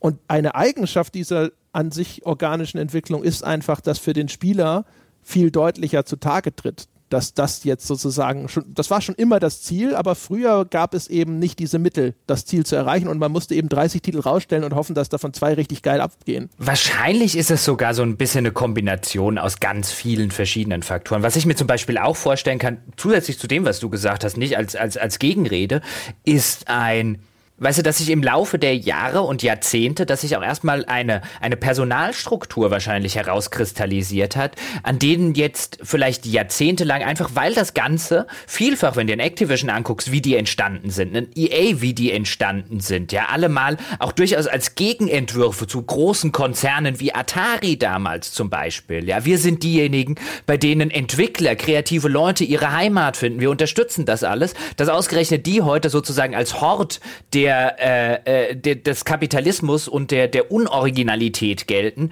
hat ja eine gewisse Ironie, aber es dauert wahrscheinlich auch eine ganze Weile, wenn du dich dann professionalisierst und die Industrie wird immer größer und irgendwann hast du ein Massenmedium, das du bedienst. Die Spiele werden immer teurer, alles das, was du gesagt hast. Aber du hattest wahrscheinlich über Jahre hinweg in diesen Unternehmen, so wie sie gewachsen sind, hattest du halt bestimmt noch an vielen Schlüsselpositionen viele Leute sitzen, die so aus dieser Pionierzeit oder aus der Anfangszeit rauskamen, die halt noch wirklich gesagt haben, hey, wir wollen geile Spiele machen und wo dann immer mal wieder der Clash war, wo dann vielleicht auch intern gesagt wurde, ja, ja, geile Spiele ist ja schön und gut, aber wir müssen hier mal, weißt du, äh, Shareholder und so, ähm, das ist jetzt ein bisschen wichtiger geworden und dass sich das Ganze dann so aus einer BWL-Sicht professionalisiert hat, wenn man so ein bisschen vielleicht dieses äh, alte Treibholz losgeworden ist. Ja, also was du eben gesagt hast, nochmal, äh, das ist natürlich dringend zu unterstreichen, dass das das, selbstverständlich wird das irgendeine eine multikausale Angelegenheit äh, sein. Also es wird nicht den einen Urgrund geben für X oder für Y, wir haben ja noch nicht mal den Ist-Zustand so eindeutig definiert, für den es irgendwelche Ursachen geben sollen würde. Ist, ist übrigens ein, ein Faktor, will ich noch sagen, oder um das, um ein Beispiel, ähm, und dann können wir auch gerne langsam zum Ende. Wir hätten eigentlich noch zwei, drei Themen, aber wir können ja mal noch irgendwann eine Jubiläumsfolge machen. Ja, wer braucht schon Jubiläen da, wo sie stattfinden? Ja, das kann man sich auch einfach mal, weißt du? Ja. ja wir feiern mal die 200. Ist schon wieder ja. Äh, Podcast Geburtstag. Ja, und vor allen Dingen, man kann ja auch einfach mal die 209. Episode feiern. Ja, nicht immer nur, nicht immer nur die Runden. Ja, rund kann ja jeder. Ähm, aber wo, wo man das auch so schön sieht, zum Beispiel eine Analogie zu, zu bemühen, ist im, im US-Sport gibt es seit Jahren, gibt es ja mittlerweile auch Filme drüber, Moneyball mit Brad Pitt zum Beispiel, gibt es seit Jahren sowas, was sich äh, Sports Analytics nennt. Das heißt, das sind ganze Abteilungen, die manche Profiteams, gibt es in vielen verschiedenen Sportarten haben, die das Ganze, die wirklich auf rein mathematisch-analytischer, statistischer Ebene an die Sportart herangehen. Das geht dann so weit, dass die Leute sagen, ich muss mir den Spieler nicht angucken. Es interessiert mich nicht, wie der spielt. Muss mir kein einziges Spiel von dem angucken. Ich gucke mir seine Statistiken an und nach den Statistiken äh, äh, hole ich ihn mir oder ich, ich äh, äh, lasse ihn wieder gehen und so weiter und so fort. Was dann natürlich dazu sorgt, dass die Alteingesessenen, weißt du, die, die sozusagen aus der Pionierzeit, wie ich es gerade gesagt habe, die sitzen natürlich da und sagen, wie kannst du das denn beurteilen, wenn du nicht einen einzigen dieser Spieler beim Baseball, Football, Hockey oder was auch immer dir mal angeguckt hast? Und dann sitzen die halt da, das interessiert mich nicht, mich interessieren hier die Zahlen. Und ich könnte mir vorstellen, dass es so eine ähnliche Entwicklung halt bei vielen Publishern gegeben hat. Es interessiert mich nicht, wie das Spiel ist. Ich sehe hier die Zahlen. Ja, also ich meine, wie lange ist es her, dass da wir dieses skandalöse Bobby Kotick-Zitat hatten, dass er die, den Spaß aus dieser Spieleentwicklung vertreiben möchte. Das ist ja auch so ein Ding, ne? Zum Beispiel jetzt der Blizzard Da kann man sich zumindest vorstellen, weißt du, also es war ja früher immer so, ja, Blizzard ist völlig autark von Activision, die nehmen da keinen Einfluss, die können machen, was sie wollen und ne, sind ja viel zu wertvoll. Und die hatten halt dieses World of Warcraft, das jetzt ja das halt eine unfassbare Cash-Cow war und so weiter. Und das, wenn man sich das heute anschaut, das ist halt ein Entwicklungsstudio, relativ groß, kostet wahrscheinlich nicht ganz wenig, ähm, hat extrem lange Entwicklungszyklen teilweise. Und äh, jetzt ist dieses, ich so was dem Vernehmen nach, ist ja dieses Heroes of the Storm jetzt nicht, doch nicht so der Mega-Erfolg gewesen. Overwatch sicherlich immer noch sehr erfolgreich, aber leidet vermutlich unter sowas wie Fortnite. Und äh, World of Warcraft halt setzt seinen Sinkflug weiter fort. Es ist jetzt eh schon fantastisch erfolgreich gewesen sozusagen. Also jedes Jahr, wo sie damit immer noch vernünftig Gewinn machen, ist ja sowieso nur noch ein weiterer äh, Baustein in dem Denkmal, dass sie sich damit eh schon gesetzt haben. Aber logischerweise dass die, dass Blizzard, diese Firma, ihre Unantastbarkeit verliert, sobald sie ihren Status als reiner Goldesel vielleicht auch so langsam einbüßen, muss einen nicht wundern. Hm, zumal da werden jetzt immer einige, das finde ich immer dann noch interessant, da werden immer einige dann sagen, ja, aber weil, weißt du, was du gerade gesagt hast, ja, Overwatch wird sehr unter, wird durchaus deutlich unter Druck sein von, von einem Fortnite, weißt du, und dann, dann hast du häufig so, so die Gegenargumentation, ja, aber guck doch mal, was Overwatch immer noch für Spiele hat, also Fortnite und so weiter, die machen doch immer noch Millionen. Und dann, dann hast du halt wieder den Fall, so ticken solche Unternehmen nicht. Die ticken nicht, da, da sitzt niemand an den entscheidenden, ja, aber wir haben ja immer noch hier genug Leute, die das, die das spielen. Die sitzen da und sagen, was weiß ich, bevor Fortnite so groß war, hatten wir X und jetzt haben wir Y. Wir wollen aber X plus Y sozusagen haben. Wie kommen wir denn da wieder hin? So ticken halt in der Regel solche Unternehmen. Ähm, das finde ich halt ganz interessant, weil ich glaube, du hast vollkommen recht mit dem, was du sagst. Ähm, ich wollte jetzt sozusagen das, das automatische Gegen, äh, das automatische Gegenargument nur dezent äh, sofort entkräften. Klar, ich meine, gut ist nicht gut genug. Ich vermute, das wird halt äh, sehr häufig äh, durchaus ne, die Maxime sein. Ne? Ich meine, das gilt ja nicht nur für große Unternehmen, selbst auch äh, der ambitionierte Unternehmer im Kleinen oder sowas, der wird sich halt auch vielleicht immer wieder fragen, so ja, das läuft, das läuft okay, aber es könnte ja noch besser laufen. Und da drüben, da drüben läuft es viel besser. Ja. Wieso läuft es nicht bei vor uns Dingen, so wie bei den Natürlich und vor allen Dingen, wenn du dir, wenn du dir halt zumindest die bisherige Entwicklung anguckst, und es ist halt schwierig, äh, Zukunft zu prognostizieren, ohne vergangene Faktoren mit einzubeziehen, weil dann kannst du auch, äh, kannst du auch im Kaffeesatz lesen. Und ich meine, klar, immer wieder heißt es dann bei solchen Sachen, ja, aber man kann ja nicht ewig wachsen. Und dann sagst du, na, guck dir mal die Börsenentwicklung seit, was weiß ich, seit dem Zweiten Weltkrieg an. Bislang schon. Halt nicht ja, jedes Unternehmen, aber als Industrien, als Industriezweige, wenn du nicht gerade vom Fortschritt überholt wirst, klar. Ja, und wir müssen, man muss sowieso aufpassen, nicht in so eine rein selektive Wahrnehmung auch reinzuschlittern, weil äh, auch wenn sowas dann gerne immer als die große Krankheit äh, des heutigen Finanzsystems und ähnlichem postuliert wird, es hat ja alles nicht nur, ne nur negative Auswirkungen. Hätten wir zum Beispiel gesagt, ja, es reicht doch, hätten wir Sebastian nie eingestellt zum Beispiel. Und würde behaupten, das Projekt und so ist insgesamt besser geworden, weil auch wir zum Beispiel immer gesagt haben, so ja, was können wir denn machen? Wie können wir denn noch besser werden? Und genau solche Effekte wird es auch bei, bei, bei diesen Firmen geben. Nur das wird dann halt nicht äh, in diese Richtung attributiert, sondern dann äh, schwenkt es wieder um. Ah, dieser brillante Entwickler oder sowas. No? Klar. Da ist dann nicht so.